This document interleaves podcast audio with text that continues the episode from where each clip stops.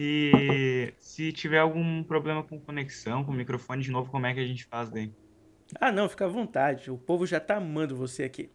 Boa noite a todos. Aliás, bom dia, boa tarde, boa noite. Eu não sei que horas vocês vão estar ouvindo esse podcast. Estamos começando mais um Franklin Talks Podcast. Desde já, obrigado a todos pela audiência nos últimos episódios. Vocês foram muito, muito generosos comigo perdendo aí uma hora, uma hora e meia da vida de vocês que nunca mais vai voltar para me ouvir. Eu me sinto privilegiado com isso. Muito obrigado pela preferência. Uh, desde já, já sigam minhas redes sociais e acompanhem o meu trabalho como escritor no Instagram, arroba Franklin S. Monteiro, underline. Sigam e vocês não vão se arrepender. Hoje eu estou aqui gravando um podcast com um jovem escritor. Decidi aderir a essa experiência e achei bastante interessante. Já entrevistamos diversas pessoas grandes aqui, mas nunca alguém que está começando para tratar de como é a sua expressão, a sua forma de trabalho e a dificuldade de um escritor dar início à sua carreira hoje no Brasil e no mundo. As redes sociais vieram para facilitar exatamente a comunicação entre as pessoas e acabaram se tornando ferramentas onde as pessoas publicam seus textos, suas artes, suas músicas e acabam crescendo em suas carreiras e em seus trabalhos. Mas nem sempre a jornada é fácil. E é exatamente sobre isso que a gente vai falar aqui hoje no Franklin Talks Podcast. Sejam todos bem-vindos. Eu estou aqui com agora o meu companheiro, que vai estar me ajudando nos próximos podcasts nas próximas entrevistas. Igor Mukovski, querido, seja bem-vindo. E aí, cara, muito obrigado pelo convite, pela proposta de companheirismo, adoro muito seu trabalho e isso para mim vai ser um baita de um privilégio. Então, muito obrigado desde já. Ah, eu sei que é privilégio trabalhar com um cara lindo, gostoso, inteligente que nem eu, velho. Não é todas as ah, pessoas têm esse privilégio, né? Então, é, claro que não, né, cara? Você tem que ficar feliz, velho. Você tá feliz? Tô feliz, tô, tô ótimo. É, então tô me pronto. sentindo, tô me sentindo incrível, adorável. Ai, nossa, tá parecendo a Mary Jane. e hoje nós vamos conversar com um amigo que nós temos em comum, que decidiu aí, né, nos últimos dias, criar sua página e se tornar escritor. E é exatamente isso que a gente vai explorar. Quem é que quer viver de textos no Brasil? Cara não dá dinheiro. Mas nós vamos conversar com ele sobre os seus sonhos, sobre o seu objetivo e sobre a sua literatura. Estamos com Guilherme Zink. Seja bem-vindo, meu querido. Valeu, Franklin. É, cara, Uh, não sei, tu tem, tem alguma pergunta agora para o início? É, como é que a gente vai começar assim? Ah, não, fica à vontade. Pode fazer suas considerações, falar com o público. Esse espaço aqui é seu. Fica nervoso, ah, respira. É. Ele tá nervoso, é, gente. Respira. Aqui. Respira. Obrigado, obrigado pela oportunidade. Só fiquei meio triste quando tu contou que o Mukovski tá junto. É. Quem merece, né, cara? Cara dele. É, mas estou muito feliz de estar aí, poder, poder compartilhar né, com vocês o que eu penso. É, e ainda mais com vocês dois caras grandes que eu admiro e que sinto muito honrado de, de poder chamar de amigos. E estamos aí, né, para desenrolar esse papo, desenrolar essa conversa e ver como vai ser, o que vai surgir aí de bom. Olha, pois prepara teu coração, viu? De bom é óbvio que não vai ter nada, porque você já está aqui, então. Ah, eu me emociono, cara. Você tá emocionado hoje, Igor? Meu filho, cara, meu filho. Eu vi esse cara crescer, eu vi esse cara me mandar mensagem pedindo ajuda de como começar uma página. Tem noção de, quanto, de como isso é importante para um pai ouvir isso? Doeu muito quando você pariu ele? Cara, pra caramba. Caramba. Porra, foi muito hipoglose então, né? Porque o menino é grande. Pô, é. Saiu inteiro, cara. Ah, tá bom. Pô, e você aguentou? Ah, a gente sempre aguenta, cara. É, você tá falando Dos males o menor. Eu nunca passei por isso, né? Então eu não sei, tô perguntando. Ô Guilherme, é, fala um pouco sobre você, pro pessoal que tá te ouvindo agora. Qual a sua idade? O que, que você faz atualmente, além de estudar? Você faz algo além de estudar? Trabalhar, ajudar em alguma coisa na sua família? E, principalmente, por que começaram uma página no Instagram? Bom, é, cara, eu tenho 15 anos é, e, na verdade, uh, o Igor já sabe disso, mas eu comecei de um jeito bem engraçado. Eu comecei escrevendo rap. sempre tive uma rap? relação assim com a música. E eu comecei. É rap, raps. E eu não. Só que eu nunca me dei muito bem com, com melodias. É, inserir as minhas letras nas melodias, né? Com o tempo eu fui descobrindo a poesia, assim, e eu percebi que eu não precisava de um ritmo ou de uma rima para expressar meus sentimentos, e eu, eu percebi que eu poderia simplesmente escrever. Então, faz mais ou menos uns cinco, seis meses, né, que eu comecei a escrever mesmo. Eu já escrevi um pouco antes disso, mas era eu tinha uma noção muito básica do que era poesia, de filosofia, desse mundo em si. Não conhecia ninguém que escrevia, é, não tinha nenhum amigo, no caso, que escrevia. E, e eu trabalho, né, também eu trabalho numa empresa de, de assistente administrativo. E daí, nos tempos vagos, eu, eu tenho esse meu hobby, assim, de, escritor. Eu toco violão também. Acabei, junto da poesia, me aprimorando na, na música. E eu acho que poesia é uma ótima forma assim, de expressar sentimentos. Tem um Bukowski falou uh, que eu chamei ele uh, ah, para como é uma página, né? Eu escrevia muitos textos. Hoje eu tô com mais de 200 poesias, acho que é pouco, né, para vocês. Mas eu tô com mais de 200 poesias no meu bloco de notas e ficava tudo guardado. Aí um dia eu conheci ele o trabalho do Mukovski, chamei ele. Falei, mano, eu vi que teu trabalho é muito bom e queria tua ajuda aí. Como é que eu crio uma página? Como é que eu faço para as pessoas saberem do que eu sinto, para conhecerem o que eu penso? E então eu comecei, né? Então o Mucovas começou a me ajudar. Eu, e nesses cinco meses aí de, de caminhada eu já tô com meus 100 seguidores e com algumas poesias postadas já. Nossa!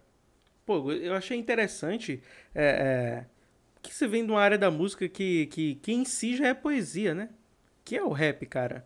O Sim. rap ele trabalha muito com a questão de rimas e além dessas rimas, o, a maioria dos rappers buscam trazer ou uma crítica social ou uma reflexão muito profunda para a vida da pessoa. Uh, uhum. por, que essa, por que essa mudança do rap para poesia? Você pode explicar ela um pouco mais detalhadamente, só para que eu realmente entenda? Assim, porque. Não que a poesia não seja agradável, mas rap, cara, o rap é muito foda. Né? É, sim, com certeza. Na verdade, eu, assim, o, meu gênero, os meus dois gêneros principais quando eu era criança quando eu era menor, assim, era o rap e o rock. E daí, conforme eu fui crescendo, assim, eu fui conhecendo outros estilos, mas não era nada muito concreto, sabe? Eu não tinha muito conhecimento, muito que me apresentasse e tal. E aí eu tinha um tio, assim, que ele me, influenciou muito pro rap, e ele, ele faz teatro, né? Então me influenciou muito pra arte também. E, e daí aconteceu aquela questão que eu te falei de, de escrever os raps e que não, eu não conseguia inserir um ritmo e começar a, a escrever sem ritmo. E, e acabou poesia, né? Que na verdade a sigla do rap é, é ritmo e poesia. É, e com o tempo eu fui mudando muito depois que eu comecei a ter pessoas que me influenciassem, é, que me levassem a conhecer mais da música acabei indo para bossa nova, para o MPB, e que já são gêneros em si uh, muito poéticos, né? Então eu juntei essa, esse, esse teor poético da, do MPB e da bossa nova com essas críticas que eu acumulei de um tempo uh, escutando rap e, transformei tudo isso numa forma de pensar, né, no, no que eu expresso hoje nas minhas poesias. Nossa, cara, entendi, achei muito bonito. Uh, o que, que você mais gostava de, de, de compor quando você fazia os seus raps? Você falava sobre alguma crítica social, sobre amor? Do que, que você gostava de compor? Os raps em si eu sempre tentava trazer críticas sociais mesmo. É, eu lembro hoje, agora me veio um, um verso na cabeça de um rapper que eu escrevi uma vez que era algo como uh, blogueiras se maquiam com, com o pó da falsidade diante das câmeras. Era sempre algo mais nesse estilo, sabe? É, mas eu sempre tive minhas paixões, né, assim, de, de infância que acabavam uh, fazendo com que eu compôsse raps mais uh, apaixonados, algo mais sobre o amor também. E assim, as minhas duas últimas paixões foram acabaram me levando para poesia e para poesia romântica, né? Me tirou um pouco também dessas, dessa questão das críticas sociais assim. Então você é um romancista. Olha, mais um para a família, né, cara? Mais um sofredor. Mais um, mais um sofredor. Mais um vai pegar todos mais os um foras dele e transformar em contos. É o que a gente faz, né, cara? Se, se deu certo, se o relacionamento deu certo, parabéns. Se deu errado, poesia. É o que nos resta. Agora, agora eu entendi porque que o Mukovski escreve. Né? agora, agora eu entendi porque que ele posta lá três, três postagens seguidas de uma vez só. É porque é muito sofrimento dos amores que ele teve, cara. Cara. Tá doendo seu coração, Mukovski? Tá doendo. Primeira vez que eu, que eu, que eu conheci o Mukovski, Não consegui ouvir. É, agora, agora não deu para ouvir. Não deu para te ouvir, irmão. Quando eu conheci, quando eu conheci o Mukovski, ele estava logo no início da, da página também, e ele era assim, cara, quatro, cinco poesias por dia. Eu pensava, esse cara tá sofrendo muito, ele precisa de ajuda. Ele tá com o coração muito quebrado. esse cara tá muito ferrado. Tá fudido pra caralho, esse desgraçado. É. Cara, mas é, é uma coisa, né, que eu até comentei com, com o Fernando Machado e com o Igor no, nos últimos podcasts, né? A gente, às vezes a gente tá de boa, cara. É só um, um sentimento ou a expressão de um pensamento que a gente teve e acabou escrevendo. E às vezes nem é algo que representa aquele momento, mas um texto que a gente tinha guardado há muito tempo e que decidimos editar e acabar postando. Pelo menos comigo ocorre muito isso. Né? Sim, comigo também. Por exemplo, quando eu não tenho inspiração para escrever sobre alguma coisa, eu sou o tipo de cara que não gosta de escrever daquilo que eu não vivi, daquilo que eu não, sabe, que eu não experienciei. Então, o bom poeta escreve daquilo que ele viveu através uh, das experiências que ele teve, né, para poder ter uma expressão daquilo dali. E é assim que eu vejo a poesia a, hoje. A imaginação de... também é importante, né? É, ela é importante, mas eu acho que no meu meio, eu tô dizendo no meu ponto particular, né, no meu ponto singular, a minha poesia, ela é mais voltada para a pessoa em si, de como a pessoa lida com o mundo, com o universo, por isso que eu estou sempre questionando o pensamento humano, sempre questionando uh, o porquê fazemos o que fazemos e porquê deixamos de fazer o que devemos, sabe? Eu sempre faço essas, essas reflexões porque é algo que eu tá sempre em constante evolução, tá sempre em constante mudança. E eu acho que isso é algo que sempre precisa ser dito, porque ainda existem muitas pessoas que, por exemplo, não sabem o que elas são de verdade, não sabem o que elas querem fazer, e através das minhas reflexões eu tento produzir essa, esse pensamento nelas, gerar esse pensamento nelas, para elas ter aquela epifania e falar, vou começar a fazer alguma coisa. Como, por exemplo, aconteceu com, com o Guilherme. Né? O Guilherme ele viu minhas poesias e ele pensou, cara, dá para fazer uma página com o que eu sinto, né? E daí essa é uma você das formas. Então, você então é uma blogueirinha da filosofia. Uma blogueirinha da filosofia, cara. É uma influência da filosofia, cara. É isso. Isso, isso que é bonito nas redes sociais. Elas permitem que a gente transmita não só o pensamento, mas que a gente possa incentivar, influenciar pessoas a questionarem seus próprios motivos e a buscarem seus próprios caminhos. Eu acho isso Exato. bastante interessante, na verdade. É, eu não tento impor nenhuma questão filosófica ou coisa do tipo, só coloco, só convoco a pessoa para pensar. Entende? Tipo, eu gosto de dar aquela fazer balançar a pessoa para aquela pessoa ter aquela fazer com que os valores dela deem aquela balançada para ela se questionar sobre o que é certo, o que é errado, o que que é valor, o que que tem valor para ela, o que que não tem, o que é, o que são valores, né? Então, eu gosto de produzir esse desconforto que é benéfico, né? Que é um questionamento. Eu acho interessante isso. Então, como eu falei, a gente vai ver o Instagram de um, de um escritor, galera, que ele está começando sua carreira, né? O que vai ser muito diferente dos nossos últimos dois convidados, que é o Igor, que está com 3 mil seguidores agora, e do Sim. Fernando, que já está com 5.800, vai chegar aos 6 mil até o final dessa semana. Então a gente viu aqui experiências de escritores que já tem certa identificação no ramo, né? Já tem uma, um certo reconhecimento. E agora a gente vai pegar aí a. Vamos dizer, a. Como ele não tem experiência, a gente vai pegar a audácia dele, né? A ousadia dele em querer criar um Instagram para postar as fotos dele. As fotos, a fra... os textos e as frases. Deixa eu carregar aqui. Esse aqui é o seu perfil pessoal, correto, Guilherme? Isso, isso aí. Guilherme Zink. Né, tá aqui, quem quiser adicionar ele, adiciona aí. Ele faz até doce, cara. Foi você que fez esses doces? Não, não, não. Foi, foi meu time e minha tia. Eles, eles têm uma, uma empresa de doces, a Dois Gourmet.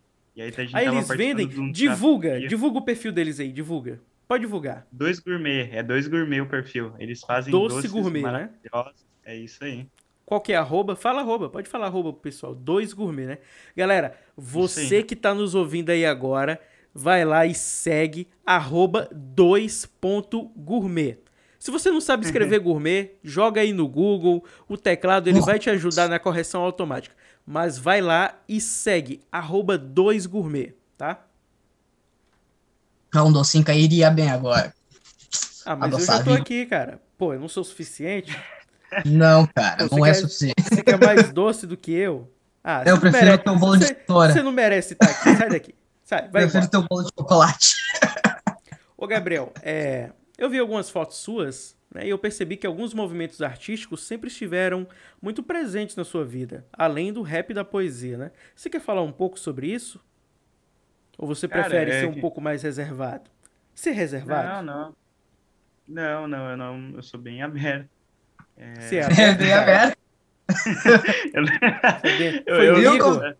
Todo Foi o Igor que fez isso com você. Eu, eu vou chamar a polícia, viu, Igor? Isso é corrupção de menores, tá? É, é meu filho, mas... cara. É meu filho. Pior ainda. Aí é que eu tenho que chamar a polícia mesmo. Foi só um carinho, um carinho meio brusco. Abriu o coração. Abriu o coração. Ah, o coração. O coração pode. De, de, deixa o cara falar, cara. Você tá interrompendo ser mal educado. Olha, eu falando isso, quem diria? É, mas na verdade, como eu falei, o meu, meu tio, né, ele fazia teatro, assim, ele, hoje ele tem 32, ele, fa, ele fazia desde os 18, e então, assim, desde pequeno, uh, eu sempre tive uma relação muito boa com ele e acabei participando muito da vida dele, né, então eu sempre estava inserido muito nas atividades dele, é, então, assim, eu sempre acompanhei muito ele, eu já já gravei vídeos das apresentações dele, eu fiquei nos bastidores, então sempre foi algo que me interessou. E, então foi, ele foi assim, eu confesso que quem me introduziu nesse mundo, sabe? E eu, eu acho que, a, que o teatro é a poesia corporal. E então assim, a, o teatro e a poesia são e a música, acho que são as três artes mais presentes na minha vida. A poesia com certeza é a mais recente, mas são três artes que, que eu admiro e que eu, eu gosto muito de, de participar e de, de fazer parte dessa comunidade, assim. Entendi. Você já participou de alguma peça de teatro? Você já encenou? Cara, eu participei bem poucas vezes na minha vida, na verdade. Desde pequeno eu, eu sou da igreja, assim. Eu já participei em, em apresentações da igreja. Uh, já, já, já apresentei na escola, mas eu estou procurando aí um, um grupo de teatro, né? Algum que tem aqui na minha cidade, estou procurando. Agora eu vou começar amanhã, amanhã eu vou fazer a minha primeira aula de teatro online com um professor que eu encontrei pelo Nossa, Instagram. cara, parabéns. É, porque o teatro, obrigado. O teatro ele sempre teve é, muito presente assim na minha vida, mas eu nunca me introduzi nele, sabe? Então, esse ano foi um ano que eu resolvi me, me introduzir às coisas que eu gosto e conhecer mais de mim. Então, eu, é, eu procurei aulas de teatro, eu criei a minha página, coisas para autoconhecimento, né? Sim, sim, isso é muito importante. Ainda mais na idade que você está agora. Né? Você me informou, você informou no do podcast tem 15 anos. Essa é uma ótima idade, cara, para você experimentar uh, coisas construtivas na sua vida. Coisas para pegar muita mina. É, uhum. ah, é, também, né? Se quiser pegar, se quiser pegar muito macho também, fica à vontade, eu não tenho preconceito. Afinal, eu sou piauiense, né? E tô gravando aqui com dois viados que são gaúchos, não tem nenhum problema com isso. Né? Mas fica um pouquinho complicado. zoeira, ah, zoeira, tá? Eu, eu amo os gaúchos. Um abraço, um abraço pro povo do Rio Grande do Sul. Eu amo todos vocês. É... O Guilherme, você falou que participou poucas vezes, né, dessas encenações de teatro. Como é que você uhum. se sentiu nas vezes que você participou? Cara, na verdade eu, assim, eu era muito pequeno e depende muito do contexto, eu acho, da apresentação. Mas eu acho que é sempre algo muito intenso, sabe? É algo onde tu, tu deixa quem tu é de lado e tu, tu adquire uma personalidade, tu põe para fora os teus sentimentos através daquele personagem é, e manifesta isso da forma que tu imagina que aquela personalidade faria, que aquele personagem faria. E é algo muito, muito gostoso, sabe? Muito intenso, que nem eu falei. E eu acho que é algo que contribui muito, assim, serve, diria que até como uma terapia. Sim, sim. Eu pergunto porque quando eu era mais jovem, né? Tava no ramo da sua idade também, 15, 16 anos. Eu também fazia parte de um, de um grupo religioso, né, de uma igreja cristã. E foi lá onde eu comecei também no teatro. Comecei a participar do teatro na igreja.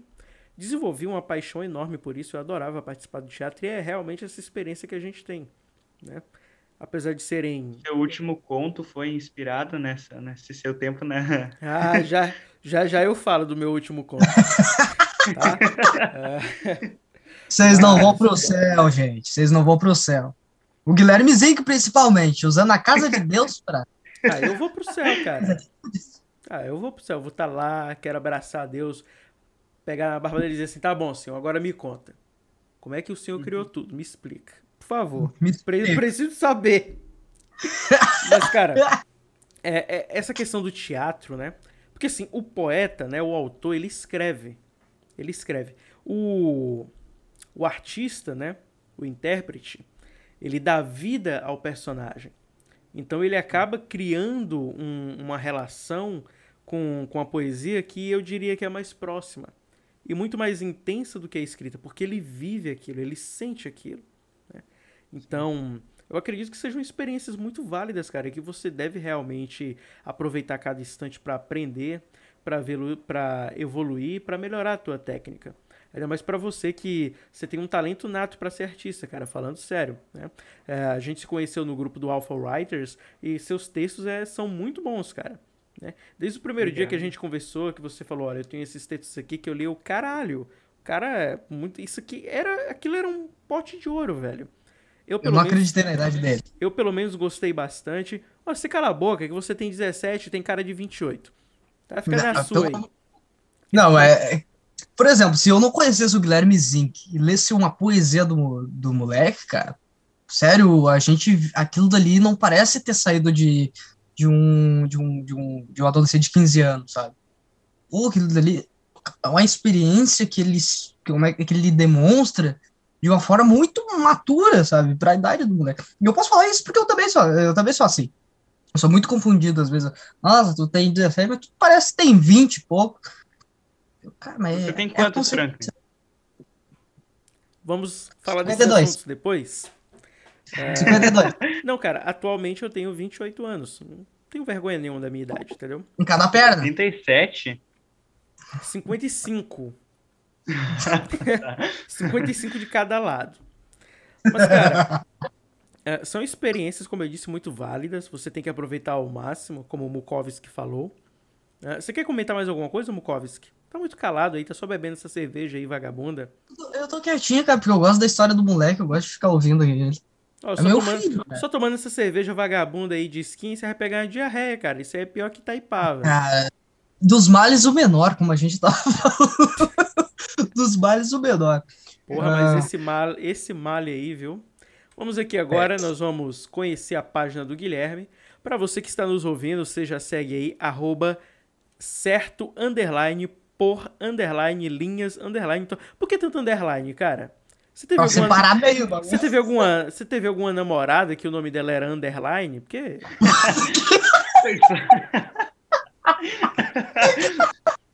Essa daí foi. Eu quero muito, sa- eu quero Não, muito saber por que, que todo mundo tá usando tanto Under. Bota um nome mais simples. Eu não tô dizendo que tá ruim, entendeu? Tá muito bonito, tá bom, mas. Porra, bota um arroba mais fácil de achar aí, caralho. Tá parecendo o. O, o Fernando Machado. Esse aqui é pra você, viu? Tá parecendo o. O Fernando, quando veio aqui, eu fui divulgar o Instagram dele, arroba Fer, underline Machado, underline, porra, facilita isso aí, caralho.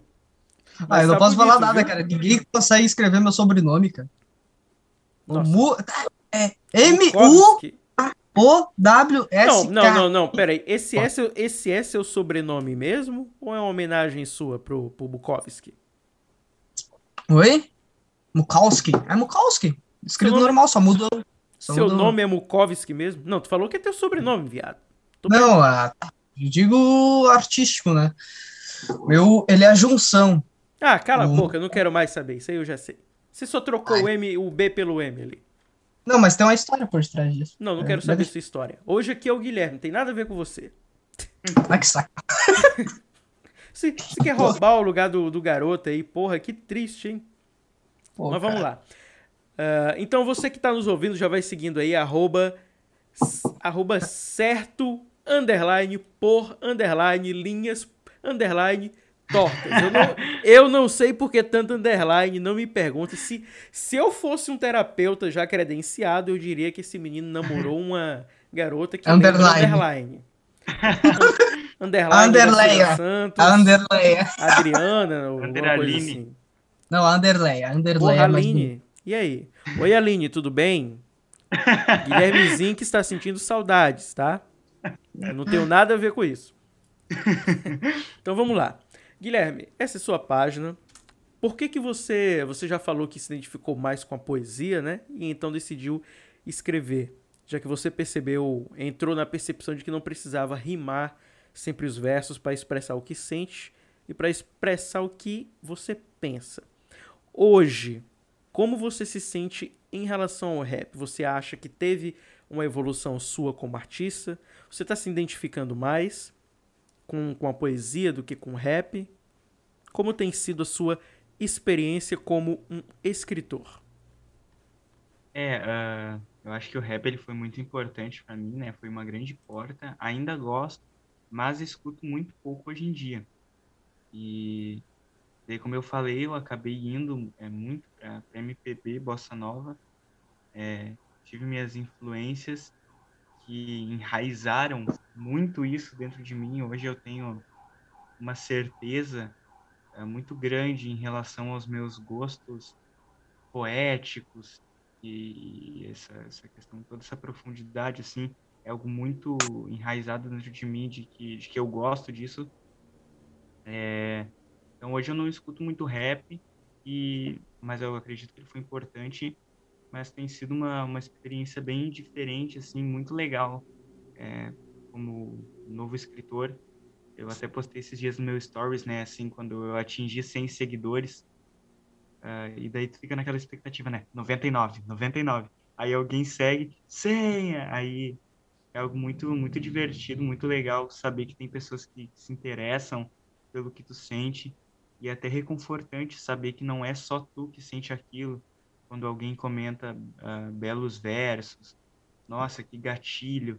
São coisas que, que faz tu perceber é, que aquilo não é algo da tua cabeça, não é ah, algo que só tu passa ou que tá ruim, sabe? É algo de interesse, é algo que tem uma importância. Profundo. O garoto realmente é seu filho, cara. Ele é muito profundo. Beleza, você teve essa, você teve essa pequena evolução, né? Aí, né, eu diria que são os primeiros passos. E você falou que hoje em dia não se inspira tanto no rap, não ouve tanto. Quando você se escrevia os seus raps, escrevia não, quando você fazia a composição das letras dos seus raps, é, quem eram tuas maiores influências? Quem você mais ouvia? Tu podes compartilhar isso Cara. conosco? Deixa eu pensar. Eu acho que por muito tempo ali, uma das maiores, uh, um pouco antes de eu, de eu sair, né, de certa forma, do rap, foi o Fábio Braza, que é um, um É, rapper Fábio Braza da, é da foda, atualidade, né? É, Fábio Braza, cara, ele foi um, um cara assim que ele, eu considero ele um poeta, sabe? Não considero ele rapper, eu considero ele um poeta. Então eu tinha muita influência nas letras dele uh, no rap, mas eu acabava é, deixando o beat de lado e prestando atenção na letra, sabe? Para ver a mensagem, para pegar aquilo de inspiração, para levar aquilo pro meu peito, assim. Então ele foi uma grande inspiração e ele, eu acho que é o que mais que mais é, a lembrança mais clara assim, que eu tenho na minha mente. Mas eu com certeza escutava muitos outros artistas, mas ele é o que me vem à cabeça agora, assim. Teve a maior influência, na minha opinião. Racionais, não? Nunca foi escutar Racionais? Pior que não, pior que não. Todo mundo fala, ah, Racionais. Comecei no rap e escutava Racionais. Eu não. Sim. Ah, foi não, a primeira encerrar a entrevista aqui. Porra, o cara não escuta Racionais, Igor? Não, Pô, tchau, acabou pô. a entrevista. Tchau. Não, não. Esse foi mais um Franklin Talks, tá? Boa noite a todos. Vamos encerrando cara. por aqui. Ali, um, dois pra tirar. Eu sou o B pior do que você tá vendo. O preto aqui não tem stop. Você é do veneno. Pô, você, para, você para de cantar isso aí porque você não é preto, tá? Você não tem, você não tem lugar de fala aqui. Caralho, o maluco ainda quer falar de liberdade de expressão do in-off. Eu tô te zoando, caralho. Você para de ser. o cara ainda quer. Não, Cancelem ele, cancelem. Hashtag, hashtag Ui, cancelem Franklin. Vão me cancelar no Instagram, que medo. Hashtag, Fran- hashtag cancelar Franklin Monteiro. Ô, ô Guilherme, você falou muito do Fábio Braza. Você lembra algum outro que você escutava? Chegou a ouvir Gabriel Pensador? Gabriel Pensador é um clássico. Sim, com certeza. Gabriel. com- Gabriel Não, eu, Pensador. eu falo Gabriel Pensador porque. Porque, assim, muitos trazem uma crítica social muito foda. E o Gabriel faz isso, mas ele faz de uma forma muito poética. Você vê Aquela que ele. música que ele fala da loira, eu acho muito da hora. Ontem Isso, mesmo, isso. ontem mesmo. num- é, Sim, pode falar. Ontem mesmo ah, eu tive aula, né, com o Bukowski. E aí. aí ele Você tá assistindo aula no- com esse no- cara, mano? Ah, pior que tô é que não tinha mais opção de professor. Puta merda. Você tá pagando alguma coisa? Não. Tá saindo caro ainda essas aulas de graça, viu? Porra, tá saindo cara essas aulas de graça. Olha, olha o argumento do maluco. Ah, claro que tá caro, velho. Pô, o cara vai lá pra ter uma hora e meia de aula com você, uma aula chata pra cacete. Ah, é claro que tá caro, velho. Pô, tu nunca teve uma aula comigo, como é que tu sabe que é chato? Ah, porque eu te conheço, velho. Ah, só não, por não, não. isso, Pô, só por isso. Pô, Zico, dá uma moral aí, dá uma moral aí, me ajuda, me ajuda. Vamos mudar de assunto, né? Vamos falar sobre outra coisa além das aulas do Mukovski, porque senão. É, a gente tá aqui pra falar de coisa boa, né? De coisa de qualidade. Então, Pô, não vai se encaixar. desmerecendo, cara, só porque. Ah, tá louco, só porque. Só por causa que eu sou fã do Bukowski, sabia? Não pode ser fã de um alcoólatra, que você é considerado um alcoólatra. Eu tenho certeza que se Bukowski estivesse vivo, ele jamais, jamais ia tomar skin. Cara, eu acho que ele já tomou coisa pior. Você acha que ele? Com certeza, né, cara? Eu tenho certeza que passou coisa pior pela boca dele. Mas enfim, Porra. vamos falar do, do, do Guilherme Zink aqui. Pô, é Ô, foda. O que, que a gente tá falando? Ah, das inspirações. Ô, Guilherme, depois você migrou pra Bossa Nova. Bossa Nova MPB, né? O que que te fez mudar, assim, esse estilo tão radicalmente, cara? Porque apesar da, de ter uma Radical veia pra- poética, é completamente diferente. Cara, radical é mudar do rap pra, pra, pra MPB. Isso é radical. Ah, não, o, assim, bossa nova, pagode, samba, ainda meio que se encaixa ali na, na questão do rap, porque são culturas É, muito... é, como é que eu posso dizer? Suburbanas não, suburbanas é um termo muito, eu diria, chulo. Mas você da favela, cara, é da galera, entendeu? É do povão. É da galera que realmente tá ali passando perrengue e acaba en- enveredando nesse caminho, escrevendo uns raps, bossa nova, pagode. Porque a alegria do, do, do cidadão pobre é essa, velho. A maioria no final de semana quer chegar. Se você não é, no, não é do Nordeste, porque aqui é um forrozinho pé de serra, ou aí, né, na região mais do sul, deve ser mais o que? Um bossa nova, um samba, um pagode com os amigos, uma cerveja, um churrasco. É isso, cara, que a gente tem. Foi, mas, mas sem puxação de saco, cara. Eu sou gaúcho, mas um forrozinho de vez em quando cai muito bem, cara. Ah, um é forrozinho ali. cara. Fazendo um churrasquinho ali. Forró não tem compra... você, você conhece o Dorival Dantas? Eu não. Pois pesquisa depois. Muito bom, cara. Forrozinho Pé de Serra, um dos melhores que tem. Banda magníficos. Depois eu vou te recomendar um- uns forrozão de antigamente, muito pauleira. Porque essas bandas de hoje em dia. Ih, rapaz. Ah, Você Só, tô me perguntando. só algumas. Agora, você, se você me perguntar agora, um, um bom cantor, compositor do, do nosso Rio Grande do Sul, velho, cara, aí é outros 500. Não, Aí eu vou vai perguntar pra falar, você. Sabe por que que eu não vou perguntar pra você? Porque hoje a entrevista é com o Guilherme. Você dá licença. Ah, Eu tô sendo cortado pra caralho aqui, cara. Eu tô me sentindo Ah, pior do que. Você sempre Porra. vai ter um espaço no meu coração, tá? Então. Guilherme, conta pra gente aí essa mudança radical. Poxa, esse, isso aí não, não foi nenhum salto, né, cara? Você mudou de país. Porque rap, MPB, Bossa Nova. É, sim, realmente. Na verdade, eu, eu, eu sempre me considerei eclético, só que era algo muito. Por exemplo, eu me considerava eclético porque eu escutava rap, gospel e. e não sei, algumas músicas gaúchas, entendeu? E ali pelos meus 11 anos, eu lembro que eu escutei algumas músicas de Roberto Carlos, comecei a Puta. escutar Águas de Março. E aí, sabia Nossa, toda a que- letra de Águas de Março. Caraca! É. E só que não era nada muito enraizado, assim. Porque a minha família sempre foi cristã, né? Então, era... Meu pai escutava antes de ser da igreja muito sertanejo, a minha mãe e o resto da família escutava muito gospel. Então, não tinha uma influência, assim. É, Mas eu fui criando, assim, e é, uma independência ah, de personalidade para conhecer esses estilos e, e adquirir esses gostos, né? Eu, eu confesso que meu, minha, minha última paixão assim foi uma, uma grande porta para que eu adentrasse nesse mundo ah, eclético realmente, onde eu hoje em dia eu escuto muito forró, samba, MPB, pagode, eh, rock. Agora mesmo eu estou escutando um rock e antes desse rock estava tocando um MPB de fundo aqui. É, põe eclético nisso, né, cara? Puta que pariu. É, Não, deixa ele. Ele pode ouvir. Olha, não ouvindo funk pra mim tá ótimo. Tá maravilhoso. Não, continua escutando teus rap aí, teu, teus, tu- tuas bossa nova aí, teus MPB, escuta qualquer coisa, menos isso aí, pelo amor de Ih, Ih, Mukovski, eu acho que ele escuta, hein? Você viu a reação dele?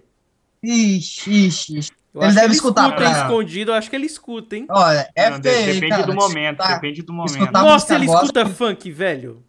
Puta merda, não acredito nisso, Ele cara. vai, Não, ele tchau. vai lá, ele vai lá no Spotify e bota Funk Proibidão 2021 e escuta, Não, não, é possível. Vou- Vou me retirar daqui, Não. tchau. Mas, mas é, é, é- não é, é depende muito foda. do momento. Ah, depende muito do momento do caralho. É, é, vai se fuder. O que é? Se Você, você... você escuta funk quando tá com vontade de cagar, velho? É isso? Essa daí foi boa. Mas só pode, velho. Ah, se lascar, caralho. Não, é pra, pra tardes como a de hoje. O Mukovski me viu daquele jeito. Porra, você como escutou hoje, funk eu- na igreja? É sério? Você Não. ousou fazer isso? Puta que me pariu, Não, cara. não. Foi em Deus nesse, nesse coração. Foi em Deus Mano. nesse coração. Cara, é, fugindo um pouco do assunto, mas por falar nisso, eu. Sabe que eu, eu chamei uma menina no WhatsApp, eu mandei o teu conto. Aí eu falei, e aí, bora? Meu, meu Caralho. conto? Aí, Ver- aí o conto desse cara. Conto que eu postei ontem? Lá da, da, da, da, da transa lá, da, da, da menina lá da igreja. Nossa! E aí você, você transou na igreja com a menina por causa do meu conto? Você, você tá me zoando. Você tá me zoando, velho. É sério isso? Olha, ainda não, porque tu postou o conto recém ontem. Mas a menina da igreja, ela me falou, bora. porra. Cara, o mais foda disso é que ele fala a menina da igreja, tá ligado? Puta merda, cara. Olha, Se você as da fica- igreja você são assim, sua, imagina. Ô, Muco, você fica na sua que você não tá pegando ninguém. Você só vai pegar dor de barriga, cara, com essa skin. Pô, para com isso, velho. Fez um, fez um podcast aqui mó de boa, você tomando um vinhozinho aí refinado, gostoso. Aí me aparece aqui tomando uma skin. Tá aí, Ah, gostei. cara, pra te ver como, como, como a vida é cíclica, né? Uma hora você tá em cima, outra hora você tá lá embaixo. Vou embaixo nisso. Ô, ô, ô, Guilherme, quer dizer que, que você tem uma transa. Você conseguiu uma transa por causa do meu conto. Pô, deve agradecer o Franklin aí, hein? Pô, obrigado É ao 100 Franklin. reais, viu? É 100 reais. Puta, é. Caralho, cara, se Eu- tivesse comido uma puta, ia sair mais barato. Pô, eu sou cafetão, Eu- velho. Tô conseguindo transa pro cara. porra, porra! Caralho, agora, agora eu tô pensando quantas pessoas já não conseguiram uma transa por causa dos meus textos. Tipo isso, tá ligado? O cara é escreve um bagulho, o cara escreve um bagulho, e daí o, a a- o cara vai lá e manda pra mina, e a mina fala, caralho, vamos transar agora. Tá? Porra, velho, é foda. Ah. Cara, eu, eu, eu, eu vou mandar pra vocês depois, fala. mas eu achei muito engraçado, né? Eu postei, antes de postar aquele do Guilherme, que, eu- que o Guilherme tá falando que eu postei ontem, né? Eu postei Uhum. um que tinha uma frase assim, né? Ela tinha o diabo entre as pernas e eu estava pronto pra, pra conhecer o seu diabo. Uma coisa assim. É esse? Não, é esse? ela, tinha um Tá infer... ela tinha inferno. um inferno entre as pernas eu estava pronto pra conhecer o seu diabo, né? Aí apareceu um casal, cara. Eu, eu achei, eu ri muito, velho. Eu ri muito porque eu tava até no trabalho quando vi isso, eu comecei a sorrir. Eu tive um ataque de riso e todo mundo ficou olhando pra mim. O que que você tem, velho? Mas aquelas coisas fofas de casal, né? A menina foi lá, aí marcou o namorado, o marido, não sei o que dela no, no conto, né?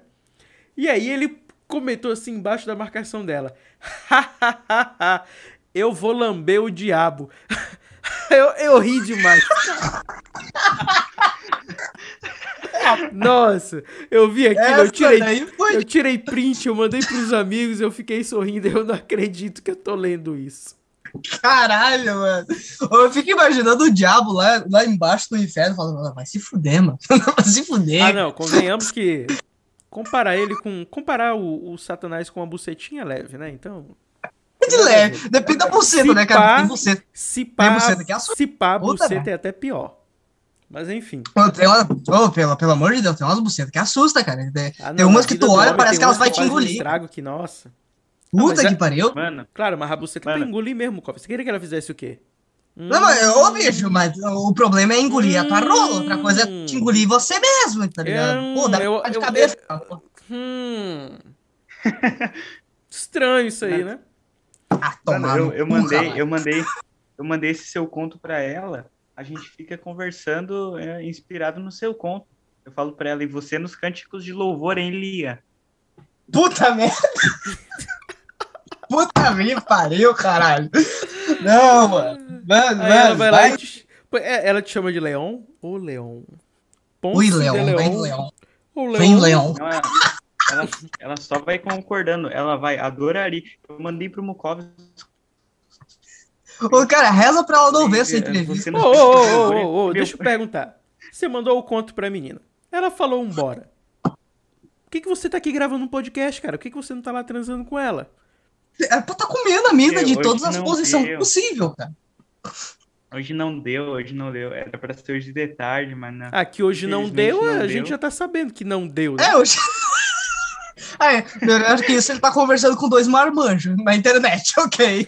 Ó, tá vendo? Depois reclamo quando eu digo que gaúcho é viado, velho. Porra! Se a menina quisesse transar comigo, você não acha que eu ia largar essa merda aqui, não? Tô indo aí na sua casa agora. Vamos Foda-se, uma não, voltinha. foda-se. Não, Que podcast? Que, que podcast? Não, tchau. tchau. Tô indo. Opa, amor, peraí, já tô chegando. Ô, ah, você fica calado, que você não sabe é Não, isso. não, Não, não, Como é não, não, vocês- não, não, não, não. É. não, é Seu papos- web corno, cara. Seu web corno. Você não tem moral, seu web corno. Cara, só porque eu me apaixonei por uma mina que mora Eu tava- a eu tava 300 falando- mil quilômetros de mim, não significa que eu seja corno. Por isso que eu Eu uso tava chapéu. né? falando com Quando o eu- Mukovski ontem. Eu tava falando com o Mukovski ontem. Aí eu perguntei, e aí, cara, depois que terminou nossa aula, né? Como é que vai o namoro e tal? Ele falou, ah, tudo certo. Cala a eu e a boca. Mari, a gente... eu e a Cala a Mari, a gente, conver- a gente conversa. E a gente tem os nossos momentos mais íntimos de tarde. Eu falei, o quê? Mukovski tá apelando pro websexo. Não vai se lascar. Ah, cara, assim, é. Acho que namoro, rela- é, namoro à distância é muito relativo, né? Depende muito da força de vontade do casal, mas em geral, a grande maioria não funciona. Não é nem por questão. A maioria não é nem por questão de fidelidade. Não é porque a pessoa é infiel. Mas é porque às vezes você tá tão distante da pessoa que aquela saudade vai crescendo em você e gera, vai acabando gerando outros sentimentos, como ansiedade, entendeu? Sim. Ciúme excessivo, tem diversas coisas, cara. Mas que, dá- que é muito fácil pra você ser corno à distância, meu amigo, o cara nunca vai saber. O cara Posso, nunca vai saber. posso fazer minhas considerações? Posso fazer Não. minhas considerações? Não, não pode. Tá bom, tá bom. Pode Vai lá, continuar. vai lá, vai lá. Pode falar. Não, eu tava dizendo, cara, eu nunca, por exemplo, na minha vida inteira, todos os relacionamentos que eu tive, tive tipo um ou dois que foram, na verdade, é, eu tinha um contato com a pessoa ali, mas a pessoa teve que se mudar pra outro estado, tá ligado? Então acabou que o relacionamento ficou muito ruim, né, pelo fato dessa distância. E quando eu conheci a Mari, eu não pretendia mais. Alô, Mari, um abraço pra você, hein? Queremos Abraço, você Mari. aqui no podcast. Quem sabe você não seja a próxima. Um abraço. Eu, eu já vou fazer o convite pra ela, vou fazer o convite pra ela. Nesse podcast, eu quero te avisar, Mari, que o Igor não vai estar, tá? Vai ser só nós dois. Ah, pau, pau no teu cu. não, É, zoeira, zoeira. Não sou talarico. não, não. Recapitulando, tipo, cara, eu já tava numa fase da minha vida que eu, tipo, pra mim não fazia mais sentido ter ou não ter um relacionamento. Eu tava tão focado na minha parte profissional, profissional, que eu tava focando só em melhorar. cara. Você tem 17 anos. Cara, mas eu tenho a minha parte profissional. Cara, eu tenho que. Eu tenho que... Se eu tenho 17 anos, se eu conseguir chegar aos 25 ricos, pra mim já tá bom. tá então, Você É. quer chegar aos 25 anos rico. é mais ou menos isso. No Brasil. Não, até lá eu fujo do Brasil, eu vou ali pra, sei lá, É bom fugir, cara. Isso aqui é um puteiro a céu aberto. Não tem salvação. Aqui, mas, mas recapitulando. Por exemplo, antes de entrar nesse relacionamento, cara, eu não, não pretendia, eu não queria. Não queria entrar em nenhum relacionamento. Eu só queria focar em mim, na minha parte ali de autoconhecimento, e evoluir. Só isso. Por isso que eu criei a Alpha Riders, que era pra compartilhar esse meu conhecimento com as outras pessoas, e em troca disso eu ia receber conhecimento também delas, né? E eu acabei conhecendo a Mari através de um trabalho que ela fez, que ela, ela pega, por exemplo, frases, digamos assim, eu, eu tenho muito isso de escrever frases, né, e postar. Ela pega essas frases e faz uma arte e marca a pessoa e, tipo, uma forma de divulgar e de admiração também, né? Entendi. E, Ela- cara, não, Ela faz a arte em homenagem e ainda te divulga, né? Ela te dá o crédito pelas frases. exatamente. E daí ela fez isso e eu já fiquei... mas isso é raro. Isso é muito raro nos tempos atuais de Instagram, porque o que as pessoas fazem é pegar a frase do outro, é, como é que o pessoal Copiar. fala? Não, não é nem copiar, não. É reformular. Eles reformulam, mas não dão os créditos. Isso é horrível, Sim, velho. Ó, Guilherme, é você foda que tá começando agora, se prepara, cara. Isso vai acontecer vai muito. ter pra caralho, mano. Vai Muito, ter pra caralho. muito. Por isso que é bom tu ter a tua personalidade única, que nem eu tava falando no- na minha entrevista lá, que a originalidade é importante, por quê? Porque se você tem a sua originalidade, as pessoas quando lerem vão se lembrar de você, vão saber que aquilo dali saiu de você, não daquela pessoa que tá é, usando o teu nome pra escrever alguma coisa é, pra tentar chamar atenção. Entende? Por isso que eu disse que a originalidade é muito importante.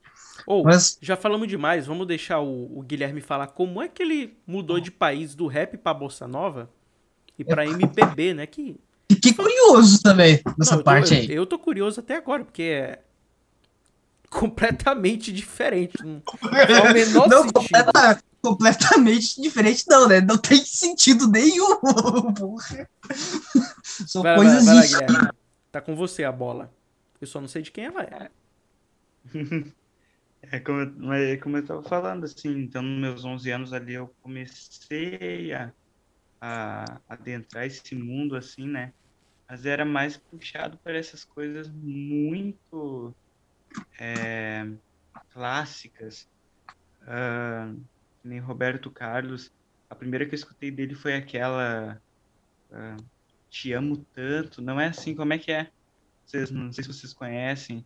Canta um Não, pouco é- ela aí pra ver se eu lembro. Porque de cabeça. Cara, a única música do Roberto Carlos que eu conheço é aquela Esse cara sou eu. Só Credo, isso, tá É, ligado? essa, Eu Essa eu sou conheci, mas um uma amante à moda é- antiga. Daquele que ainda manda flores.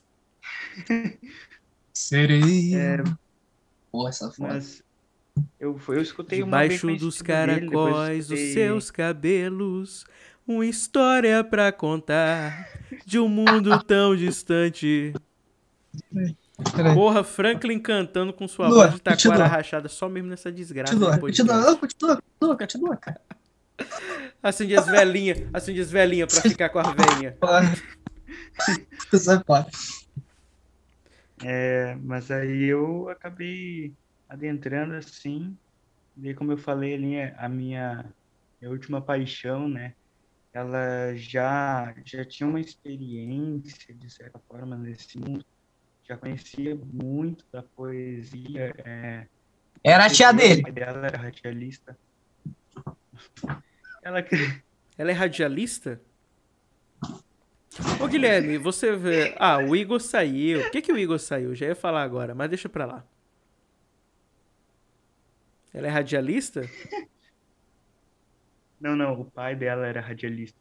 E então ela, ela cresceu nesse meio, assim, sabe, da, da bossa nova, é, do MPB. E quando a gente se relacionou, assim, ela trouxe isso pra mim, sabe? Caetano Veloso, Chico Buarque, Maria Bethânia, menos Maria Gadu. Ah, não, Maria Gadu, pelo amor de Deus, não. Não aguento mais Maria Gadu. Por favor, me deixe em paz, criatura. Mas, é, mas então eu acabei conhecendo assim, e daí fui pro forró, Martinho da Vila, é samba, né?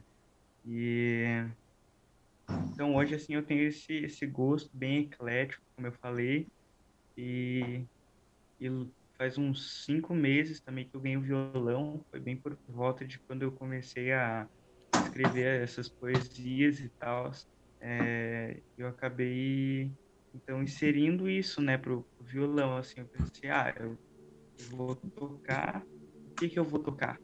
Então eu trouxe isso vou, vou tocar MPB no violão vou tocar um Caetano Veloso isso eh, me motivou a me aprimorar mais né porque acabam sendo músicas mais complicadas mas então foi acho que o grande gatilho assim eu sempre tive isso dentro de mim mas o grande gatilho realmente foi, foi a minha última relação assim.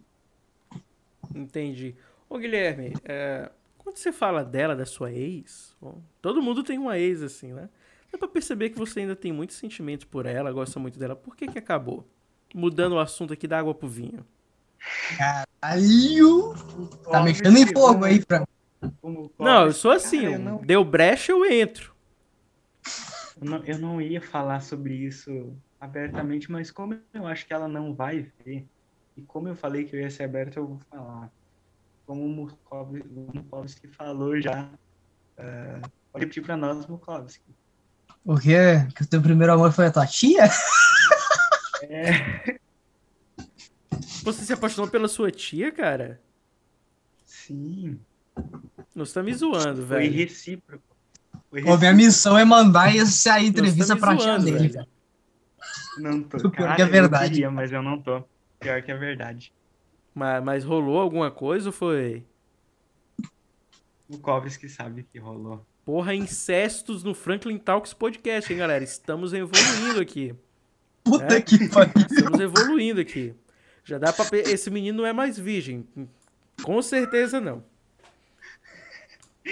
Ah, mas- Estupro de menor, vamos É. denunciar Pô, essa cara, mulher. Você, você já parou pra pensar que você botou chifre no seu tio? Assim. Cara, foi, foi, foi bem triste, na verdade, porque era uma amizade que eu não queria perder. Você botou chifre no seu tio que te levava pros eventos de teatro e tal? É isso? Exatamente. Porra! Que sobrinho babaca! Que sobrinho filho de uma Que puta, hein, cara. Fui lá, ajudei o cara, botei nas artes e ele me traiu. Ainda comeu, ainda comeu minha mina, filho de uma Ô, mas deixa eu perguntar, qual que era a idade dessa, de- de- dessa sua tia? O dobro da minha. 30? E ela ainda tá com seu tio? Sim. Porra, tomar chifre pra um moleque de 14 anos, cara, é ter que enfiar os dois dedos no cu e rasgar. Ah, nada, velho. Eu só acho Mas que ele, ele de- não. Eu só acho que, que a merda já tava feita, chamava o Guilherme pra fazer uma suruba com ela, ué. Me- melhor o sobrinho do que um desconhecido. Ah, claro, né? Claro. É claro. Mas não o sobrinho de 15 anos, né, cara? Talvez o sobrinho de 20. Ah, Isso. dizem, que é bom. dizem que toda coroa gosta de um novinho, né? Então. É, eu posso confirmar isso pelo- pelos meus directs. O que tem de véia que me manda mensagem, cara. Puta que pariu. Mentira, Mukovski. Você não pega ninguém. Só Que gripe. tu saiba. E coronavírus. Então vamos lá. Peguei três vezes. Caramba, isso foi. Tô impressionado, porra. O cara, o cara escreve, o cara canta, né? O cara interpreta. O cara, Come a tia. o cara usa meus contos pra, pra comer me- as meninas que ele conhece e o cara comeu a tia, velho. Pô, não, eu É. falei, cara. Ele pode Como? já se aposentar com 15 anos, cara. Não, não, não, só quero saber uma coisa. É uma coroa gostosa? É gostosa, cara. Porra, então Cara, vai em frente, com- garoto. Eu tô, eu tô, eu tô tendo essa conversa com muito medo de que ela veja e nunca mais fale comigo. Capaz, Mas- Ninguém vai saber. Ninguém vai saber. É só você não mandar Só- o link pra ela. É só você não mandar. Ah, E reza pra ela não me ver, cara. Puta que pariu, porque é um bagulho assim. A gente, a gente teve que, a gente parou de se falar, né? É, depois que a gente contou. E aí, e aí tipo assim, tá, daí, daí a gente parou de falar e tal. Tava, tava seguindo minha vida. Daí, quando eu comecei a movimentar minha página no, no Instagram, apareceu lá, visualizadores, ela. Todo story que eu posto visualiza. Mas não, não fala nada, não curte nada, só visualiza. Você tá ali, Irmão, tá minhas coisas. manda uma mensagem e faz ela pagar o motel, cara. Vai em Pô, ficar de friendzone. Frente. Franklin? Ficar, de, ficar em conto, mandar friendzone por causa da tia é foda, cara. Ficar em friendzone com a tia, cara. Ô, cara, ô, Franklin, qual é a, qual é a Ah, não, lembrança que é, da... ah, isso é, isso é normal, cara. Ficar friend zone com a tia. Ah, normal, né, cara? Também comi minha tia ontem. Porra. É, todo mundo cometia, né? Os mamonos É. assassinos já falavam, os animais são uns bichos interessantes, né? Os Normal, cachorros né? comem as próprias mães, suas irmãs, suas tias. Tá aí o Guilherme pra provar. Não, Franklin, qual é a lembrança que tu tem da tua tia, cara? A minha tia, eu lembro dela fazendo nega minha tia- maluca. Minha tia, a lembrança que eu tenho dela é eu na casa dela, domingo, com meu irmão e minha mãe, e ela falando mal de mim pra minha mãe, dizendo que eu e meu irmão comia bolo de chocolate demais. Essa, essa- essa é a lembrança que eu tenho da minha tia. O cara não, velho. A lembrança eu... A lembrança, toda vez que ele lembrar da tia dele, ele vai ser, porra, comi aquela gostosa. Ah, que gostou.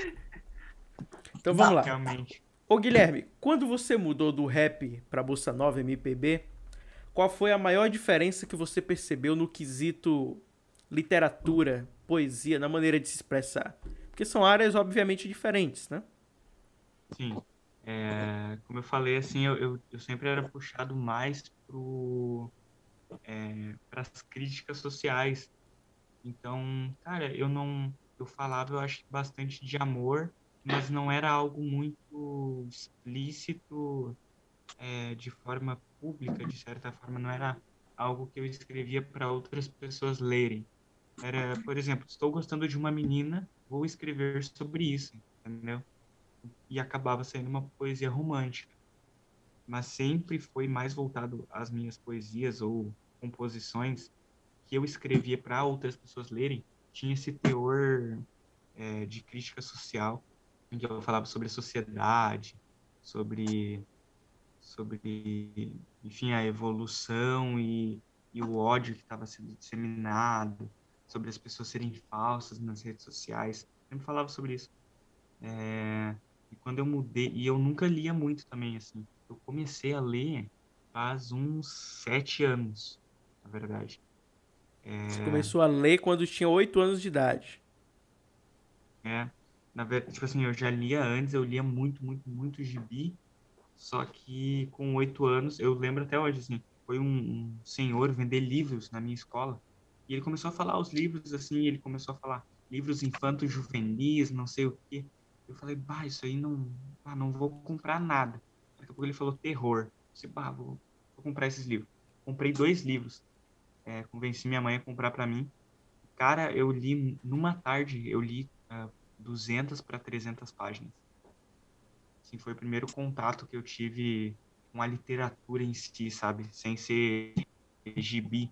E eu tenho os livros ali até hoje. E, e eu achei algo magnífico, assim, porque eu, eu fiquei com medo depois de ler aqueles livros.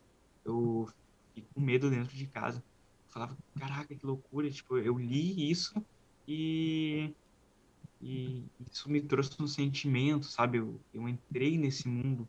Uh, então, assim, eu fui comprando mais livros, fui adquirindo. Hoje eu tenho de tenho livro espírita, livro cristão, livro de mistério, eu tenho de tudo, assim. Mas uh, quando eu uh, compunha as minhas poesias, uh, os meus raps, não, eu não tinha um estilo literário muito enraizado, assim. É, mas hoje eu já tenho uma variedade de livros, assim, né, para servem de, de inspiração, de base das minhas escritas atuais. Franklin, agora eu fiquei meio curioso. Vou, só fazer minhas considerações antes de você começar. Não, que agora ele falou, ele falou sobre o primeiro contato com a literatura, né, cara?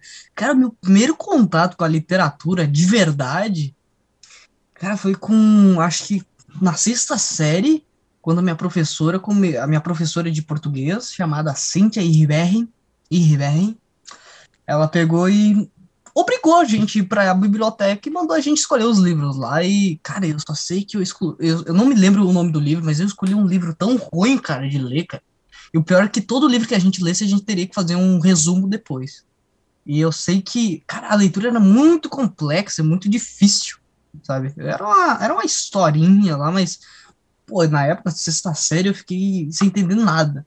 E eu fiquei, tipo, muito. Como eu sempre fui um cara muito chato para essas coisas, eu fiquei pensando, cara, como é que a pessoa pode escrever algo que eu não consiga ler? E daí eu pensei, vou ler isso daqui até eu entender. Eu peguei, levei o livro para casa e fiquei lendo, lendo, lendo, lendo, relendo, lendo, relendo, 300 mil vezes até conseguir entender. E quando eu achei que eu tinha entendido, na verdade não tinha entendido porcaria nenhuma. É, sexta série, né, cara?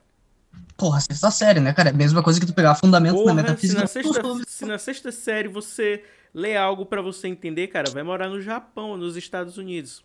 Você quer é, Brasil, tipo isso. É... Não, eu me lembro que também, cara, o primeiro livro que me deram para ler foi na sétima série. Me deram o livro do Menino do Pijama Listrado, cara. Nossa, cara. Cara, queria que eu tivesse depressão na sétima série, tá ligado? Com 14 anos tá, já estaria tá cortando Você tá com sorte. Na minha época, a gente lia a Terra dos Meninos Pelados. É, a Terra dos Meninos Pelados, se eu não me engano. Depois aí, dos depois. gaúchos que são piada. É foda. Não, mas é, a história era legal, cara. Não era essas viadagens que tem hoje tipo, em dia. cara, eu acho que a Oi, literatura... ele falou viadagem, estou ofendidinho. Para de seguir aí, porra. Para de me ouvir, então, cara. Vão se é. fuder pra lá com essa militância chata de vocês, porra. Fia essa porra no cu de vocês, caralho. Que chato. Falando nisso, cara, eu acho que não existe literatura ruim. Existe a literatura que não é pra gente. Ah, Por exemplo, não, eu vou. Discordo, não. discordo. Tem, tem literatura Ai. que é ruim. Tem, liter... é, algumas, tem literatura mas é uma minoria. que é péssima, entendeu? Não basta. É que, por exemplo... Porque assim, não basta você ter as condições para produzir o seu conteúdo. Teu conteúdo Sim. tem que ser bom, cara. Entendeu? Não adianta. É... Não adianta ser um conteúdo que não chama atenção. Vocês estão conseguindo me ouvir Sim, mas? Qual, qual, é a, qual é a régua que a gente vai usar para tipo, dizer se algo é bom ou ruim? Dentro não, da literatura. Não, é porque você tá, é porque você tá puxando muito pelo lado filosófico, entendeu? Da coisa. Mas há coisas, assim, há literaturas. É como a música, cara. Tem música Sim. que tem qualidade, tem música que não. Você está querendo utilizar uma régua uh, ah, para dar algum certo padrão, né? Então, vamos lá. Você pode pegar a régua de Machado de Assis. Você pode pegar a régua Sim. de Carlos Drummond, Carlos Drummond. Pode pegar a régua Sim. Ariano Suassuna, né? Que poucas pessoas acompanham o trabalho, poucas pessoas conhecem, mas é excelente. Você, pode, Suassuna, você pode pegar a régua de, do Manuel de Barros, que tem uma literatura excelente, impecável. Você quer Sim. ir para fora? Beleza, vamos lá então. Alexandre Dumas, que escreveu O Conde de Monte Cristo, e mesmo escrevendo um conto que é praticamente de literatura clássica, ele não tinha assim bem, ele não seguia, né, é, os Sim. padrões normativos e técnicos da época. E a gente tem escritores também que são excelentes, que fogem dos padrões. Bukowski é uma prova disso. Sim. Ele, é, ele tem uma literatura excelente, né? um estilo meio excêntrico, meio realista, que fala das próprias experiências, né? mas você vê que aquilo tem uma qualidade, aquilo tem uma atenção sim. que chama da coisa, é diferenciado.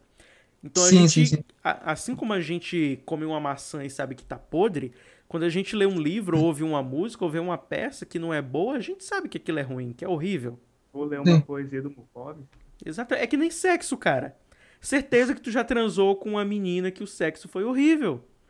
E você olhou, porra, eu não quero mais dessa merda. É a mesma coisa. A não ser que você transe com a tia. Bom, se. Ou então que você transe com o Mukovski, né? Aí. Ah, daí é prazer para toda a vida, vai ser um prazer que você ah, eu vai. Eu sei que é prazer, cara. Eu vai trabalhar no resto da então... sua vida para tentar tê-lo de novo. Então vamos lá, nós vamos, nós vamos começar a conhecer agora um pouco da literatura do, do Guilherme, que já mudou do rap, é, no estilo musical do rap, para Bossa Nova MPB. Né? Você fez alguma composição própria também, Guilherme, na, da Bossa Nova MPB? Você tentou? Eu, eu, eu já compus algumas músicas, mas nada muito. Nada muito concreto, assim. Mukovski que teve uma música que ele, que ele gostou, que eu gostei em particular também. Que eu fiz, que era. Coração, favor de se cuidar. Você é. tem sofrido tanto, daqui a pouco vai inovar. Cara, essa música é muito boa. É, se você é, quiser cantar aqui ou então ler depois pro público, você fica à vontade. Eu, eu posso, posso falar a letra dela um pouquinho. Eu não lembro os acordes no violão, senão eu tocava. Mas é caro coração, faz favor de se cuidar, sair de si às vezes. Não. Caro coração, você faz sentindo? favor de se cuidar. Você tem sentido muito. É, daqui a pouco vai naufragar. Nesse mar de emoção, a razão é o teu barco. Você tem mostrado que no teu barco está a salvo. Caraca, aí, velho. Pô, Puta que pariu. Bom pra caramba, mano. Cara, é um pacote completo, né? Comedor de casadas, poeta e músico. Não, cara, pelo amor de Deus. Ô, ô, Franklin, quando, vai, quando na história desse podcast você entrevistou um cara que é poeta, cantor, comeu a tia. Comedor de e casadas. Do... Você fala comedor de casadas. Pois é, comeu a tia e ainda é comedor de casada. Porra, a tia ainda é casada. Se a tia fosse solteira. Fica longe do Piauí, hein, moleque? Se você souber de você aqui na minha terra, você fica longe do Piauí, viu? Não vem na minha terra, não. E fica longe da minha família. Vai comer as, comer as tia do Frank e é fora, cara. É. Então vamos lá. Quando, eu, quando eu for, quando eu for conhecer a sua, a sua terra aí, quando eu for te conhecer pessoalmente, eu quero que me apresente aí a, as moças da sua família, principalmente as casadas. Caralho, que cara ousado da cara, porra. Já vem na direta, né? Já vem com o greve é direto. direto. Então vamos lá, Guilherme. Eu vou ler alguns aqui das suas, da sua página, tá? E aí eu gostaria que você fizesse algumas considerações para o público sobre o que você escreveu e o que estava no momento. Tudo bem? Claro. Uhum. Mukovski, alguma consideração, Mukovski? Cara, por enquanto, não. Tá tudo ótimo. Já fiz é as minhas pautas. É sempre assim. O Mukovski nunca tem nada para acrescentar. Sacanagem, daí tu tá desmerecendo o meu ser enquanto ser aqui, poder falar. É, você para com essa viadagem filosófica. Tá, tá, enchendo o saco já. Tá parecendo um meme que eu postei hoje. Porra, Sócrates, tu é chato pra caralho, velho. Vamos lá. É chato. Mano, tô fazendo nada aqui não. É... Que, que fazer nada. tipo, você não fica se doendo, não, hein? Você tem a mania de se doer por trás. Vamos lá, vamos lá, Guilherme. A tragédia de não ter o que lhe preencha e que com tanto espaço sobrando dentro de si é fácil se perder. E aí, moleque, essa, essa pérola que tem aqui, velho. Por que, que você decidiu começar Cara, a sua página com ela? É, eu já tinha escrito algumas poesias, alguns poemas antes dela, que na verdade eu nunca postei, né? Estão salvos no meu bloco de notas, ainda as primeiras poesias escritas no meu bloco de notas desse celular. É, mas essa foi uma poesia que eu escrevi quando eu comecei a me afastar da igreja, né? Que eu acho que todo mundo já, já passou por isso de de sentir um vazio, de ter uma necessidade de algo que te preencha, seja com a arte, seja com seja com a religião. Olha, eu acho que, que sobre esse assunto amor. o Mukovski pode falar bem mais, já que ele é filósofo, né? E ele tá sempre atrás de algo para preencher ele. Literalmente. Cara, eu sou niilista, a verdade é que não existe verdade, e a verdade é que as verdades não possuem uma, um fundamento que possui certeza absoluta, ou seja, só sei que nada sei e pode continuar aí, Guilherme Zink. Nesse, nesse momento eu tenho certeza que o Guilherme entendeu a piada e o Mukovski não. É... olha, ele, olha, ele não entendeu. Você entendeu, entendeu, Guilherme? Entendi, entendi. Pois é. De, de, deixa não ele foi. pensando aí, deixa ele pensando aí. Vamos lá, vamos lá. Então, você estava é... se afastando da igreja. É, então acho que foi para representar esse, esse sentimento de vazio, assim, e foi. Eu lembro que quando eu anotei ela, foi. Uh, eu tinha recém chegado em casa de um passeio e tinha faltado luz aqui em casa. E o passeio tinha sido num parque, então era algo ensolarado, verde. Eu cheguei em casa e do nada tinha faltado luz, sabe, sem motivo nenhum. Eu estava num ambiente escuro no meu quarto e sem internet, sem nada. Daí eu peguei meu celular, abri o bloco de notas e fiz essa reflexão que eu acho que quando a gente não, não tem o que nos preenche, a gente não tem um objetivo, não tem um foco, acaba sobrando muito tempo livre, muito espaço vazio, e é fácil a gente se perder em nós mesmos. Entendi. É, você falou que, que sempre teve essa veia artística, né? E que escuta outros estilos musicais, como rap, MPB, bossa nova, é, Roberto Carlos, eu nem sei se se encaixa como MPB, ele é mais um, diria, um, um estilo romântico da música brasileira. É, escuta funk. Né? Essa sua veia artística, é, por a sua família ser cristã, ela já gerou algum atrito? Cara, já bastante. Acho que é algo que acontece ainda. É, mas, né, a, a única referência assim, que eu tinha, artisticamente falando, era realmente o meu tio. É, e daí, né? É, agora, agora você não pode ter mais, né? Situação. Antes ou depois de botar o chifre nele? Pois é. é acabou que eu, eu tô sozinho, sabe? No, vai fazer uns dois meses assim que, que, aconteceu isso. E, e eu tô, tô, sozinho, cara, assim. É, é algo que eu não dou muita importância, eu acho que já já passou da fase de, de, de início, assim, eu acho que já está começando a se consolidar sozinho, já está numa fase onde eu tenho tu, eu tenho o Mukovski, eu tenho o pessoal do, do Alpha, então eu sinto que eu não preciso mais tanto é, da minha família em si, nesse, nesse ponto, né, como eu sentia que eu precisava no início. É, mas é como se eu fosse uma ovelha negra, sabe? Tá, peraí, você disse que sempre este... que, que agora está sozinho. Quando que você não esteve sozinho? Quando que não estivemos sozinhos? Porra, Bukovski, tu é velho. chato demais, velho. Cara, a não ser que você seja esquizofrênico e você tem uma vozinha na sua cabeça que manda você fazer as coisas, a não ser que você seja esquizofrênico, você sempre esteve sozinho, me perdoe. não, eu, eu entendi a história do cara, só quero fazer uma, uma reflexão filosófica. Não, eu também eu fiz acho, um meme. Acho, uh... Não leva por trás, não, foi meme. Mas assim, Guilherme, é... você não tem medo dessa sua veia artística acabar te afastando da sua fé? Eita, Cara, eu pô. tenho. Eu tenho, com certeza. É... Até quando quando eu comecei as minhas aulas com o que ali, filosofia é um é um, um assunto assim tão é, como é que eu posso dizer? Complexo. Conflitante. É, mas tão, não tão conflitante com a fé. É, que essa questão de filosofia. É, não sei se é a poesia em si, mas essa, toda essa questão de pensamento, sabe, por trás, acho que é algo que uma hora ou outra pode levar a ser alguém muito cético, muito niilista, muito uh, desprovido de fé. Ah, eu, não, eu não. Isso é, é um pensamento comum que as pessoas têm em relação à filosofia. Exatamente. Mas eu acredito que não, cara. Eu não penso assim. Muito pelo contrário, eu vejo a filosofia como um complemento da fé, né? Exatamente. Sócrates, ele, é, eu... ele questionava assim os deuses da época, assim como outros já tinham questionados antes dele, né? E, e assim, a filosofia ela busca sim a razão por trás das coisas e a fé é a convicção da, da de crer nas coisas que não se veem, entendeu? Mas há uma razão também por trás dessas coisas, tá?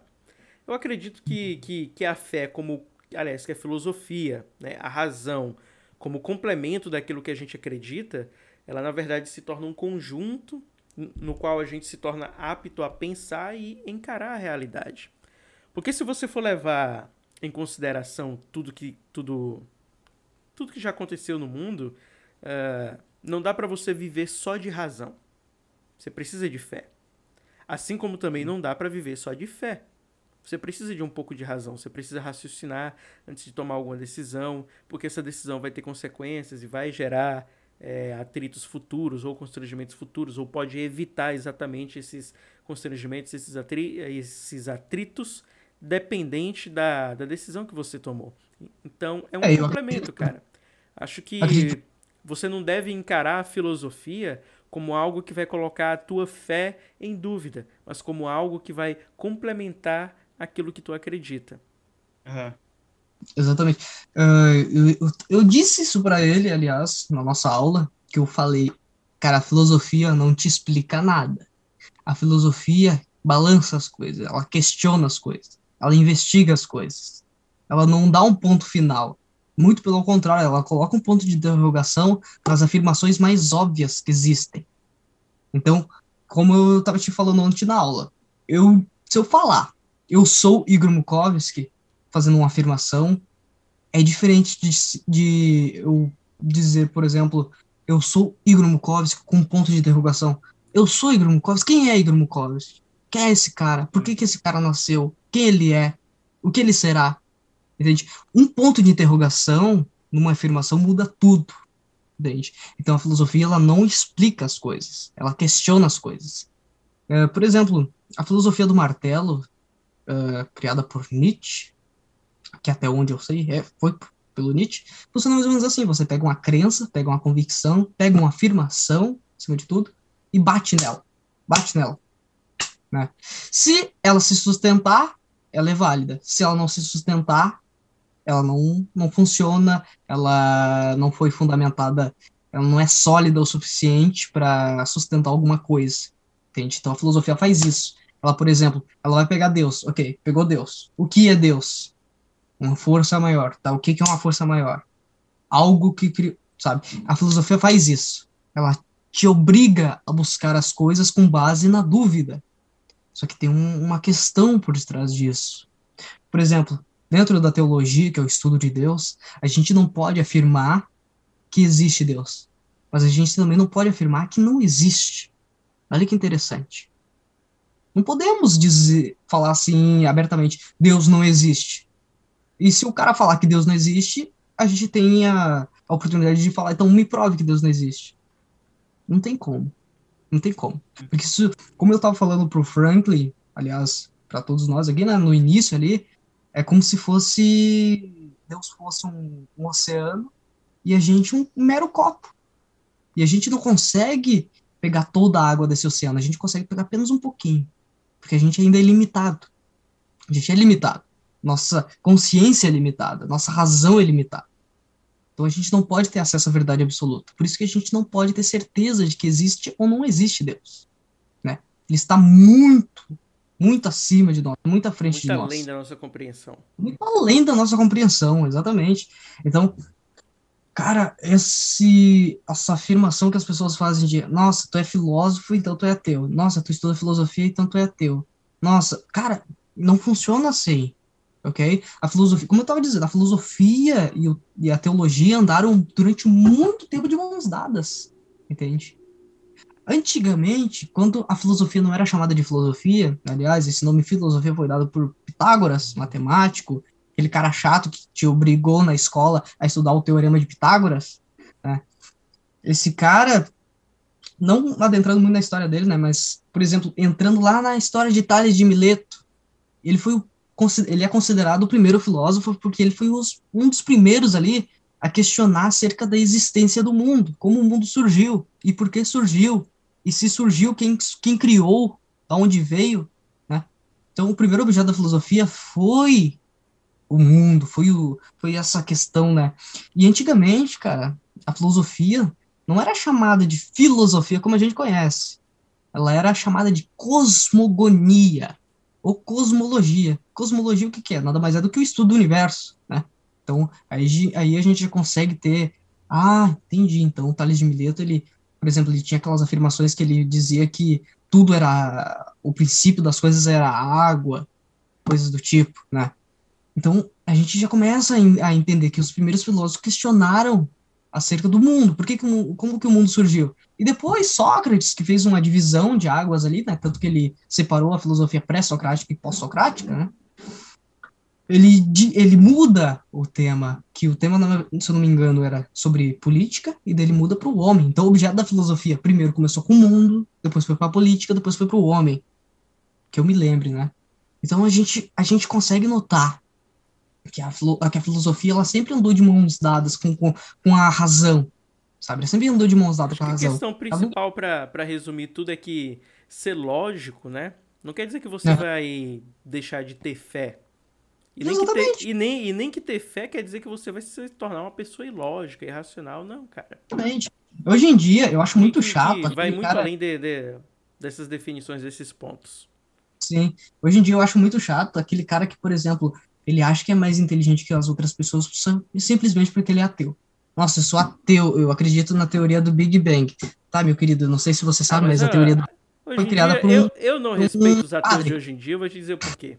Antigamente você chegava pra um cara, porra, você é ateu? E aí, por que, que você é ateu? Ah, porque eu li Dawkins, né, eu, li, eu li a metafísica de, de Sócrates. Ah, eu sou ateu porque eu acompanho Carl Sagan e estou estudando astrologia, acredito nisso, nisso, isso. Hoje em dia você pensa, ah, por que, que você é ateu? Aí eu vi um vídeo no YouTube. É, cara. É sempre assim. Mas vamos lá, continu continuando aqui. Essa daqui eu gostei, cara. Eu tenho que admitir que eu gostei bastante. Quando eu curti ela, eu, porra. Essa aqui foi uma lapada muito. Muito forte. O perigo de fazer amizade com a solidão é que quando anoitece, ela não vai embora. Caraca, que frase pica da porra. E aí, Igor, que tem Guilherme? Cara, eu me lembro que quando eu escutei, quando eu vi, quando eu li, aliás, essa frase, eu pensei, cara, esse é o meu menino. Certeza. Esse garoto, eu vou investir nesse garoto. Tanto que foi aí que eu já comecei, que eu já fiz o convite para ele uh, de participar da Alpha Writers, ele topou, né, na hora. Porque Cara, o Far Riders, ela, ela faz isso, né? No caso, eu, eu faço eu busco as melhores mentes, né, da literatura, da nova literatura. E, cara, eu vi, assim, no Guilherme um potencial gigantesco do moleque. Eu pensei, caralho, mano, se ele... Na época ele tava com 14 anos, né? Caralho, mano, se o garoto tem 14 anos, tá escrevendo esse é um ano, então. É, exatamente. Eu, mano, se o cara escreve, escreve isso com 14 anos, tu imagina daqui a 20 anos, tá ligado? Cara vai ser um novo Shakespeare daqui, sabe? Eu sempre pensei nessa, eu sempre penso nessas coisas, penso no futuro. de Moraes. É, eu pensei, cara, esse maluco aqui tem potencial, se ele investir nisso, ele tem muito potencial, né? Porque nós, eu e o Franklin, a gente sabe que como é difícil a gente produzir, às vezes, algo que vai ser bom. Às vezes a gente senta a bunda na cadeira, vai escrever alguma coisa e não sai nada. Ou se sai alguma coisa, a gente não gosta daquilo sai meia boca, e a gente, ah, pô, mas. Foda. acaba ficando um e pouquinho um... chato, né? É, é chato, né? E a gente tem essa, essa vaidade, né? Essa vaidade de querer fazer sempre algo muito bom, né? Acho que todo escritor tem isso. E o Guilherme, cara, o Guilherme sempre me surpreende nas poesias dele. Ele me, ah, Bukowski, vou te mandar uma poesia aqui pra te revisar pra mim. Ele me manda a poesia, eu leio e falo, caraca, moleque. Você é o, é o como é, É o revisor dele. É, eu sou o revisor ortográfico, o revisor literário. Ah, você é o teclado Aliás, dele, então.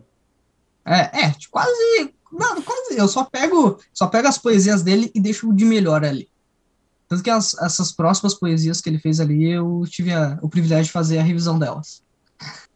Ô Guilherme, atualmente aqui na sua página você está com 109 seguidores, qual é a maior dificuldade que você sente hoje em dia para estar tá escrevendo? E tá, claro, conseguindo engajamento. É divulgação?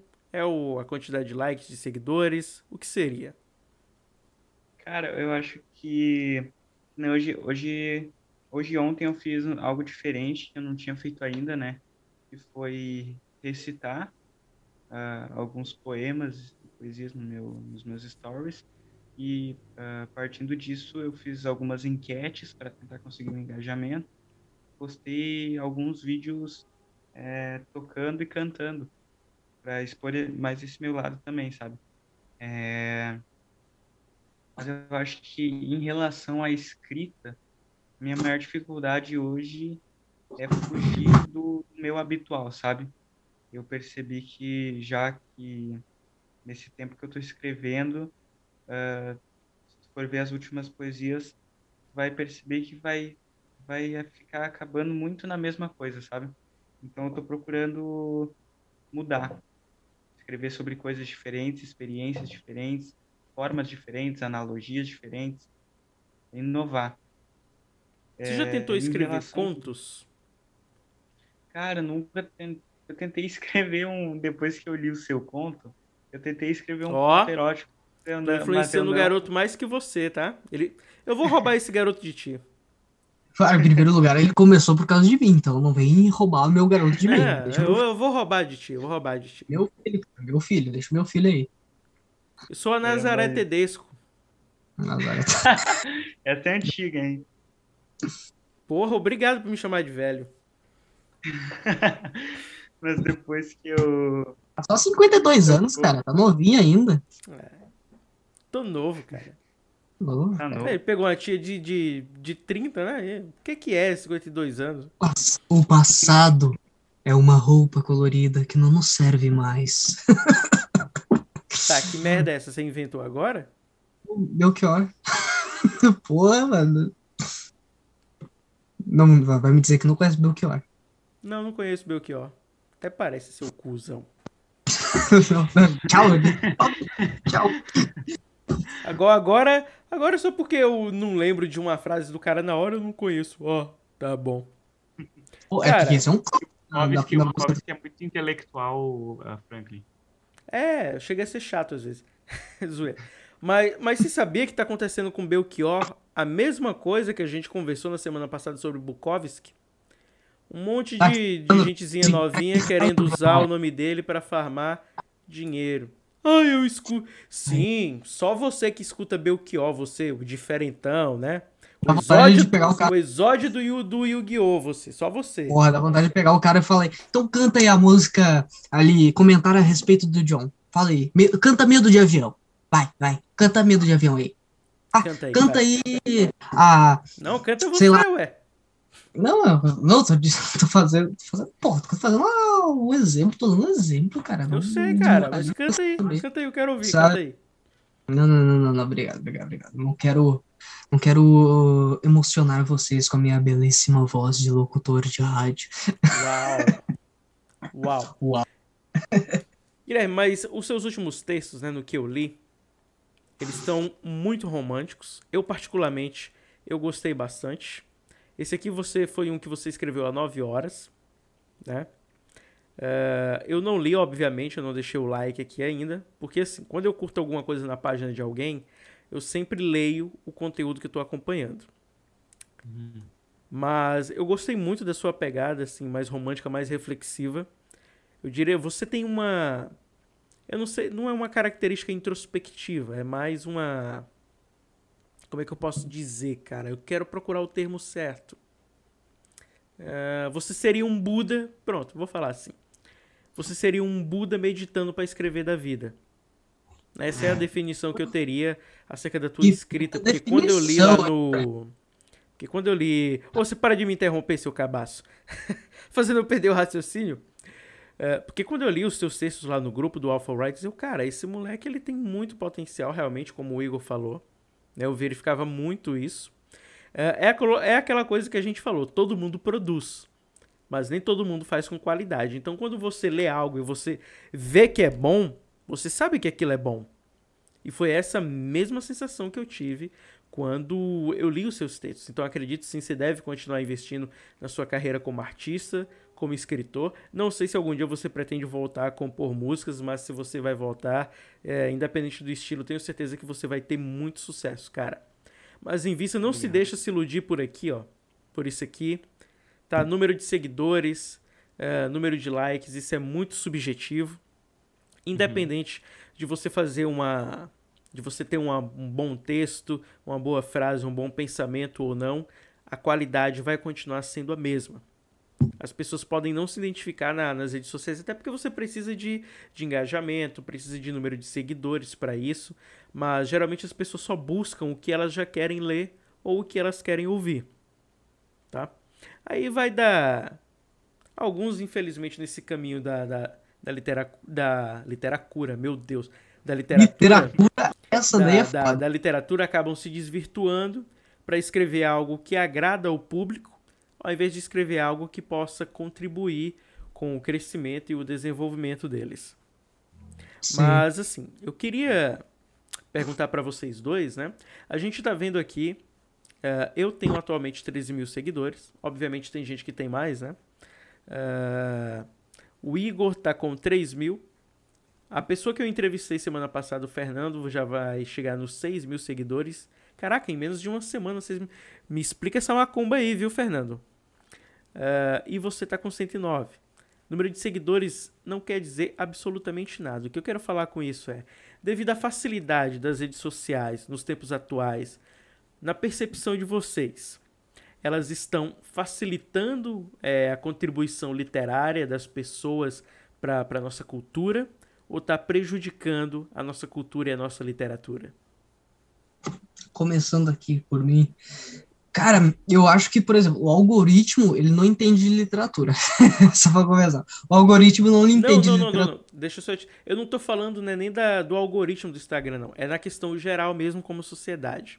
Se vocês veem ah. que, que, que, as redes, que o Instagram, Twitter, Facebook, se as redes sociais estão... É, como eu falei, contribuindo mais com o desenvolvimento ah, da nossa literatura, né? Porque hoje em dia se você é uma pessoa, você cria uma página, você vai sendo divulgado, vai escrevendo, é, com pouco tempo, o que, que, o que, que, a, que eles fazem? Lançam livros, e aí, depois de lançarem os livros, eles capitalizam ainda mais em cima disso, uhum. lançando camisas com suas frases, é, vendendo canecas, Sim. quadros. Né? O, que, o, que, o que eu estou perguntando é exatamente isso, nesse meio. Vocês, vocês pensam, acreditam que as redes sociais elas estão contribuindo ainda mais com o desenvolvimento literário da nossa cultura ou está prejudicando? Porque como você mesmo não, falou na, naquele momento, não tem uma régua, né? Sim, não tem é, não régua, tem uma régua então... vai medir, assim, o que, que é bom, o que, que é ruim. Aquilo dali vai ser um pouco relativo, porque, tipo, vai ter pessoas que vai gostar do meu trabalho e vai ter pessoas que não vai gostar do meu trabalho. E a gente consegue notar isso através do engajamento. Por exemplo, se eu tenho ali 3 mil seguidores, e desses 3 mil seguidores aparecer ali, ali na aba, por exemplo, que teve 50 curtidas, com, ao, com, comparado a um post que tem, por exemplo, 500, 600, e a gente vai saber que, não, esse daqui é melhor do que esse, né? Essa é a régua que a gente tem hoje no meio artístico, né? Para medir se algo é bom ou ruim. Através da quantidade de likes, a quantidade de interações, coisas do tipo. Eu acho que o, as pessoas, a nossa sociedade, ela anda ajudando, anda ajudando. Tem muita gente boa que, que compartilha o nosso trabalho, que, que gosta do nosso trabalho e que apoia, né? Como tem muito, como, como também tem o oposto, tem pessoas que vão ali para te encher o saco, te mandar mensagem no direct te, te desmotivando, falando que teu trabalho não é bom, ou falando que, por exemplo, tu tá copiando alguém, ou coisa do tipo. Cara, já aconteceu comigo, como eu tava falando até na, no podcast anterior que a gente tinha feito, né? Do cara que pegou e falou: Não, tu tá usando o nome do velho, tu não tá sendo original, tu não tá criando algo novo. O cara, não funciona assim, cara, não é desse jeito, sabe? Então, existem eh, os dois polos, né? Existem um, umas pessoas, as pessoas que gostam do nosso trabalho, que apoiam o nosso trabalho, que divulgam o nosso trabalho, como existem as pessoas que não apoiam o nosso trabalho, e como a gente ainda não é grande, né? A gente ainda somos muito pequenos em comparação a grandes nomes da literatura, né? A gente é muito pequeno ainda. A gente ainda não tem, não recebe tanta crítica. A gente não recebe ainda tanta crítica. Então a gente ainda tem muitas pessoas que são, uh, majoritariamente, a gente tem pessoas mais que são boas, entende? A gente não tem tantos haters comparado a pessoas. Quanto maior você fica, mais haters você vai adquirir com o tempo, né? Então, infelizmente. infelizmente. Não, mas é, é, é questão da vida, cara. Se você, eu, hoje em dia, se, uh, palavras minhas, se você, se hoje em dia, se você não é criticado, você tá fazendo alguma coisa errada. Porque vai por mim, a pessoa que faz alguma coisa de valor sempre é, é criticada, cara. Sempre é criticada. Se você faz alguma coisa se dedicando, querendo uh, fazer com que as pessoas evoluam, ou coisa do tipo, tu vai ser criticado. Alguma coisa. Ah, capitalista, você tá querendo vender curso, coisa do tipo. Às vezes, teu, às vezes é de graça. Ah, tu tá. Cara, sempre. Se o sempre assim. do Mukovski de graça ainda tá caro, viu? Ainda, pô, é, não, não, desmoraliza, não, não, não diminui, não, é foda, cara. Faço de coração meu trabalho. Mas, meu ponto de vista é que as pessoas. Existem mais pessoas boas ajudando o nosso trabalho do que pessoas ruins. Isso é um fato. E você, Guilherme, o que, que você acha desse movimento?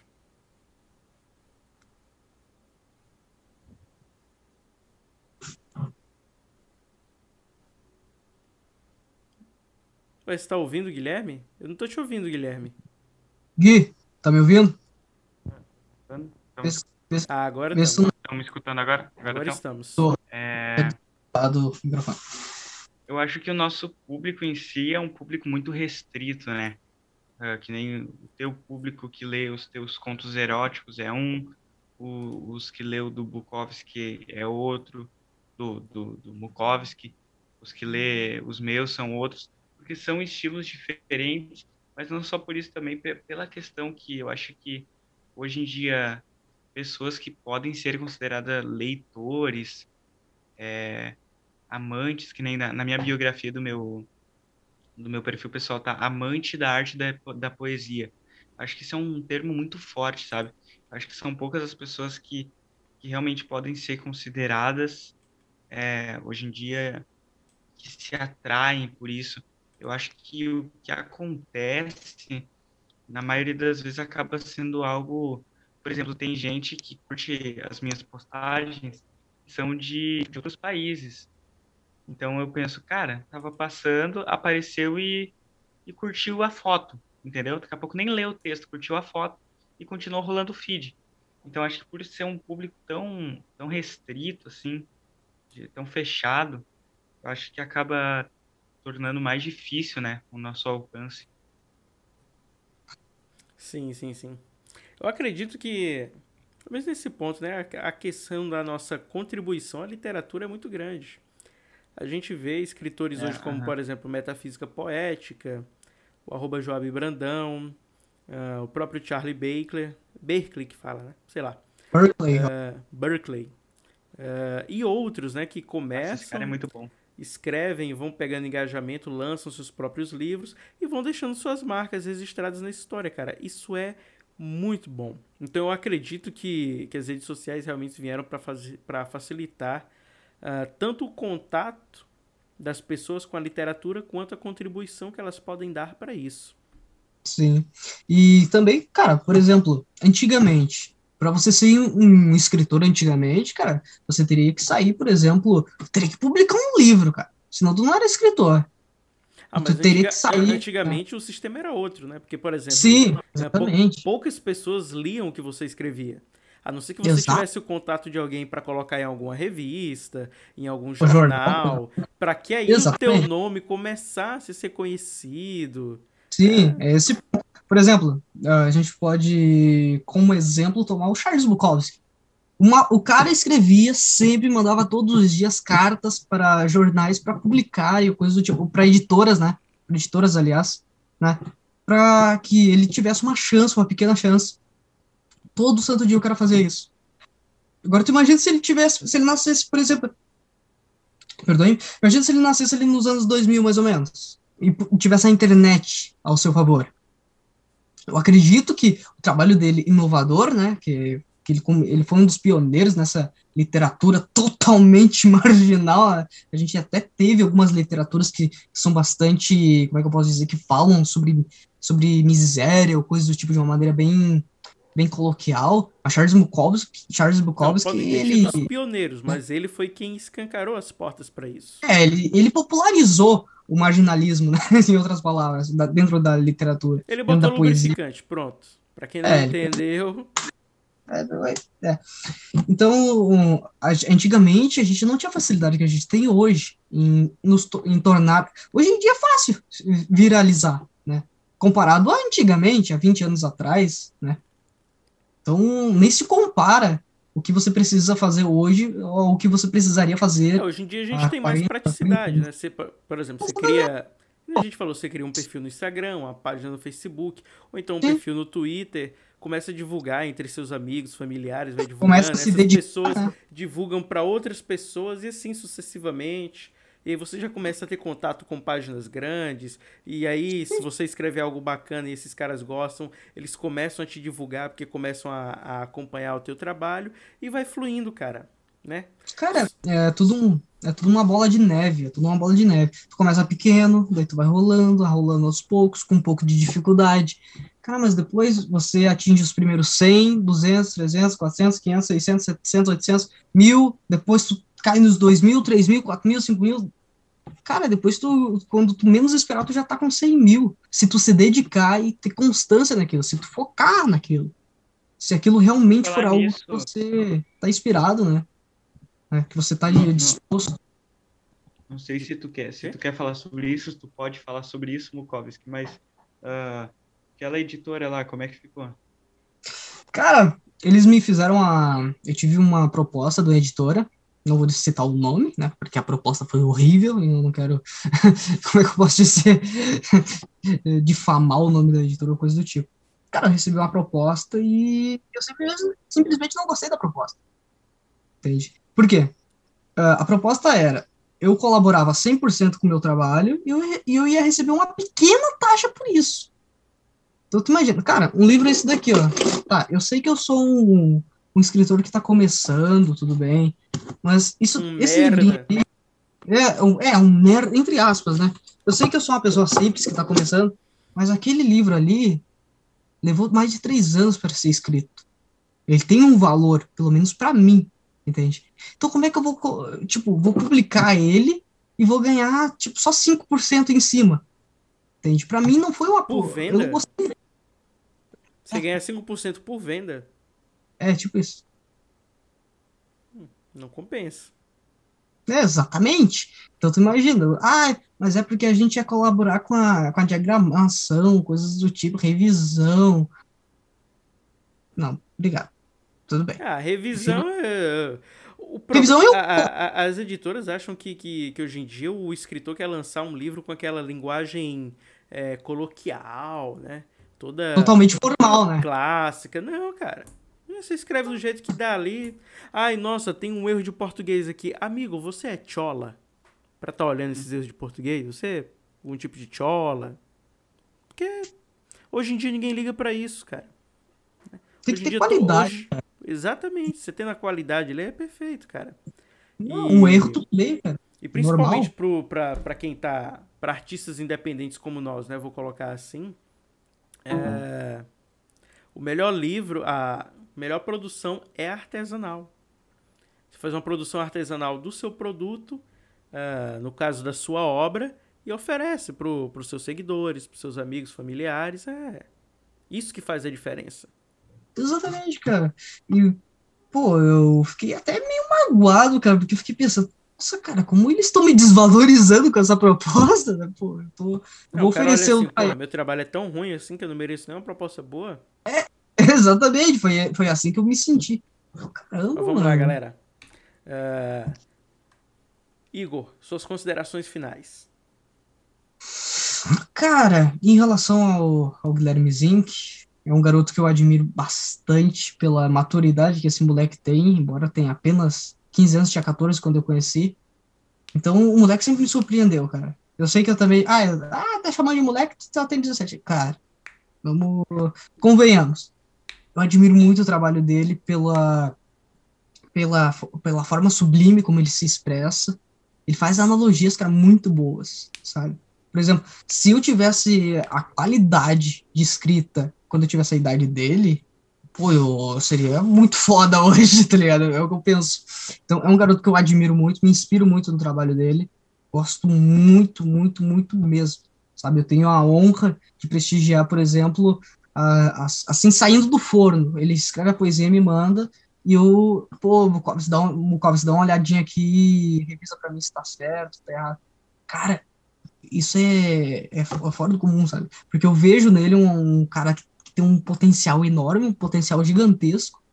Ele pode ser, sim, um bom escritor e um ótimo escritor, ser, ter o nome dele gravado né, na história, se ele continuar focando, se ele continuar se esforçando, se ele não uh, não dá para trás e continuar.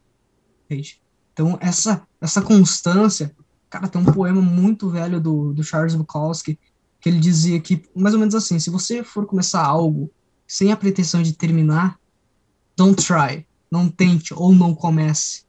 Entende? Então, cara, se as minhas considerações finais, tu quer ser um bom escritor, foca 100% nisso. Esquece o mundo, foda-se o mundo, foca naquilo dali, entende?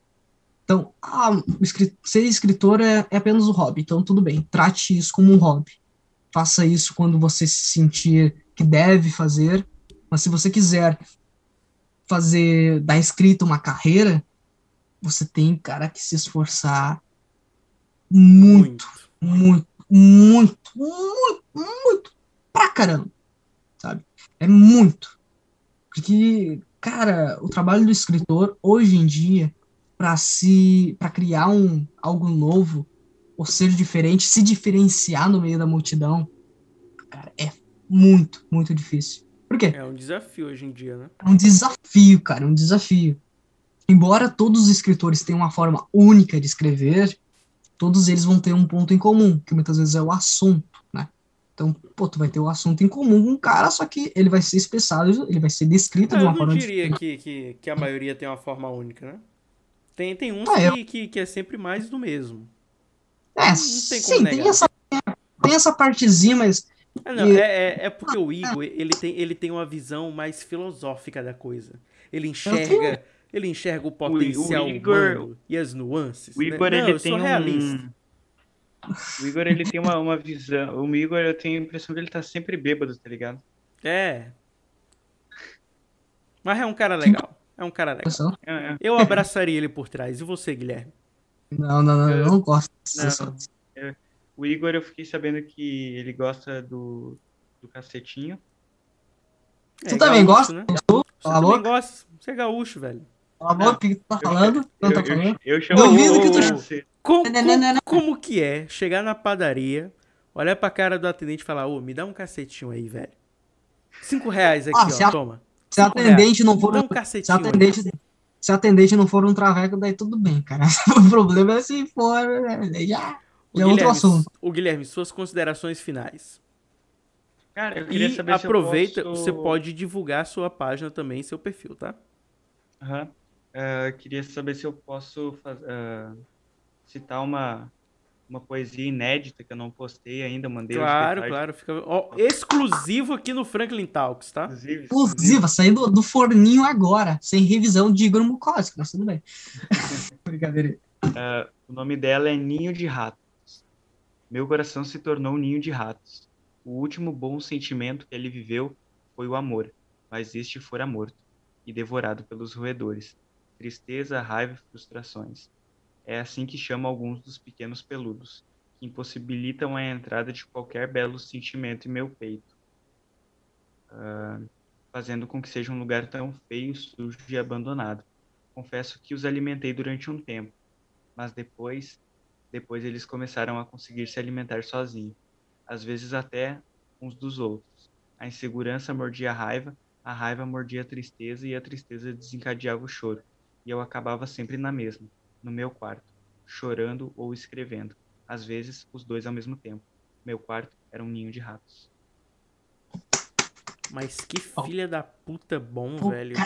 Pô, esse desgraçado só tem 15 anos, cara. Não dá vontade de matar? Porra. Que fuder, Mas que cara. filha da puta bom, velho. Que porra. desgraça. Me dá a receita desse teu talento. Não, pelo amor de Deus. Não, Não, sério. Muito bonito, velho. Muito bonito. cara, bom pra. Inclusive, é, para quem está nos ouvindo, é, eu vou aproveitar que você já falou do seu texto aí, vou adorar publicar esse texto na segunda-feira na minha página no Bar dos Poéticos. Eu vou estar criando um evento que vai ocorrer toda segunda-feira de toda semana, onde eu vou abrir o espaço para os meus seguidores que escrevem publicarem os seus textos no meu Instagram, que vai se chamar Bar dos Poéticos, e o seu vai ser o primeiro.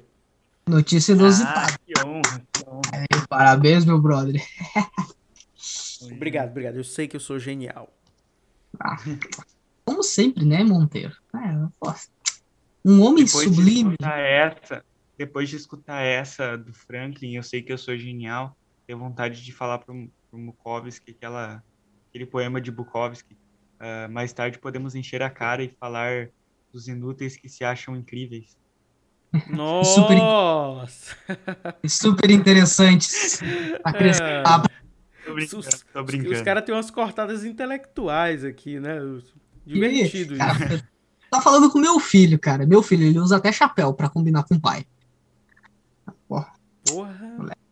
É, o moleque é meu. meu... 17 anos, já tem um filho de 15. Inexplicável na natureza. O Pois mundo é. tá mesmo uma loucura. o tá, Mas vai lá, Guilherme, vai lá. Faça suas considerações finais. É, então, pra galera que tá vendo aí, escutando, segue lá, arroba certo, underline, por, underline, linhas, underline, tortas, ou só bota certo por linhas tortas que aparece. Se for poesia, certo, eu acho que aparece também. Meu perfil é Guilherme Zink, para quem quiser dar uma olhada. Não estou movimentando ele muito agora, porque eu estou focando no, no de poesia. E se tu gosta de poesia, de música, de citações, dá uma conferida lá no meu perfil. E espero que, que gostem, né? Quem for visitar, quem for virar seguidor. Agradeço o Mukovski por ter falado com o Franklin. Agradeço o Franklin por ter me convidado. E uma honra estar com vocês, cara. Ah, cara, a honra foi minha. Mas deixa eu te perguntar. Que conselho você dá pra galera que tá nos ouvindo conseguirem uma transa? Não, peraí. Como que você. Não, como você, adolescente de 15 anos, consegue comer a tia? Essa, é, esse- é isso que eu quero aprender, cara. Você quer comer sua Cara. tia, Mukovski? Eu acho, Deixa eu acho que quieto. o grande segredo, Você quer comer sua o tia, grande Mukovski? segredo é. Talvez, talvez. Porra, só tem degenerado aqui. Dá licença, eu tô encerrando esse podcast aqui. Vai o lá, grande é, segredo é.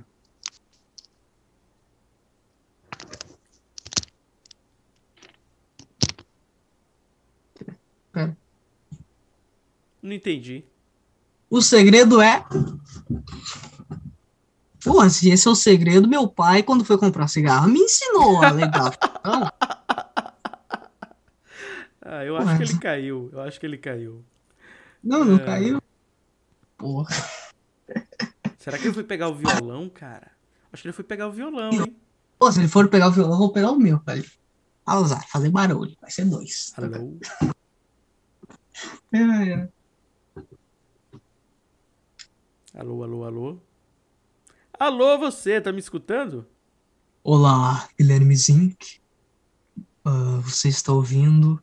Quem fala aqui é Igor Mukovski, seu professor de filosofia, que só sabe que nada sabe. Nossa, Caralho, ele caiu. o mole- o moleque. Não, mas o moleque sumiu? Sério, mano? Caralho, eu pensei, caralho, vou lá pegar o violão. Primeira coisa que eu pensei. Ô, manda, manda mensagem pra ele aí. Vou mandar aqui pra ele. O que aconteceu, Isa? Pera aí. Cadê o Zink, cara? Que houve? Não, ele não caiu, ele tá com internet.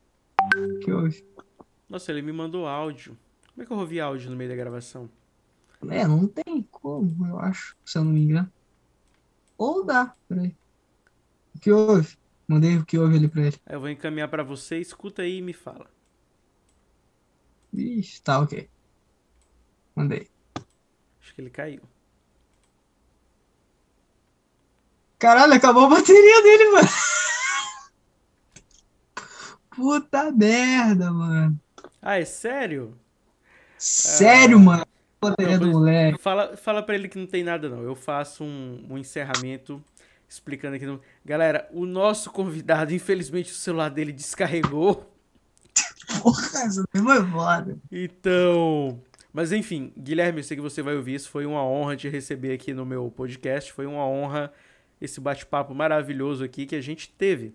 Eu agradeço e espero que você volte mais vezes para que a gente possa conversar mais sobre as suas experiências e sobre o seu crescimento como escritor e como artista. Esse foi mais um Franklin Talks, galera. Fiquem com Deus, um abraço para vocês e sigam minhas redes sociais, arroba Franklin S. Monteiro, underline. Hoje aqui foi cheio de underline. Tinha underline para todo lado. Sigam também meu, meu, meu companheiro aqui que me ajudou na entrevista, apesar de falar demais, arroba igor.mukovski, underline. Acertei? Aí, isso aí mesmo. Sigam ele, galera. Vocês não vão se arrepender. Um escritor incrível. Meio filosófico, meio Sócrates, né? Chatinho nas festas, mas incrível. Só um pouco, chatinho. Antes de, de encerrar aqui, queria agradecer ao Franklin por essa oportunidade, por essa proposta, mais uma vez.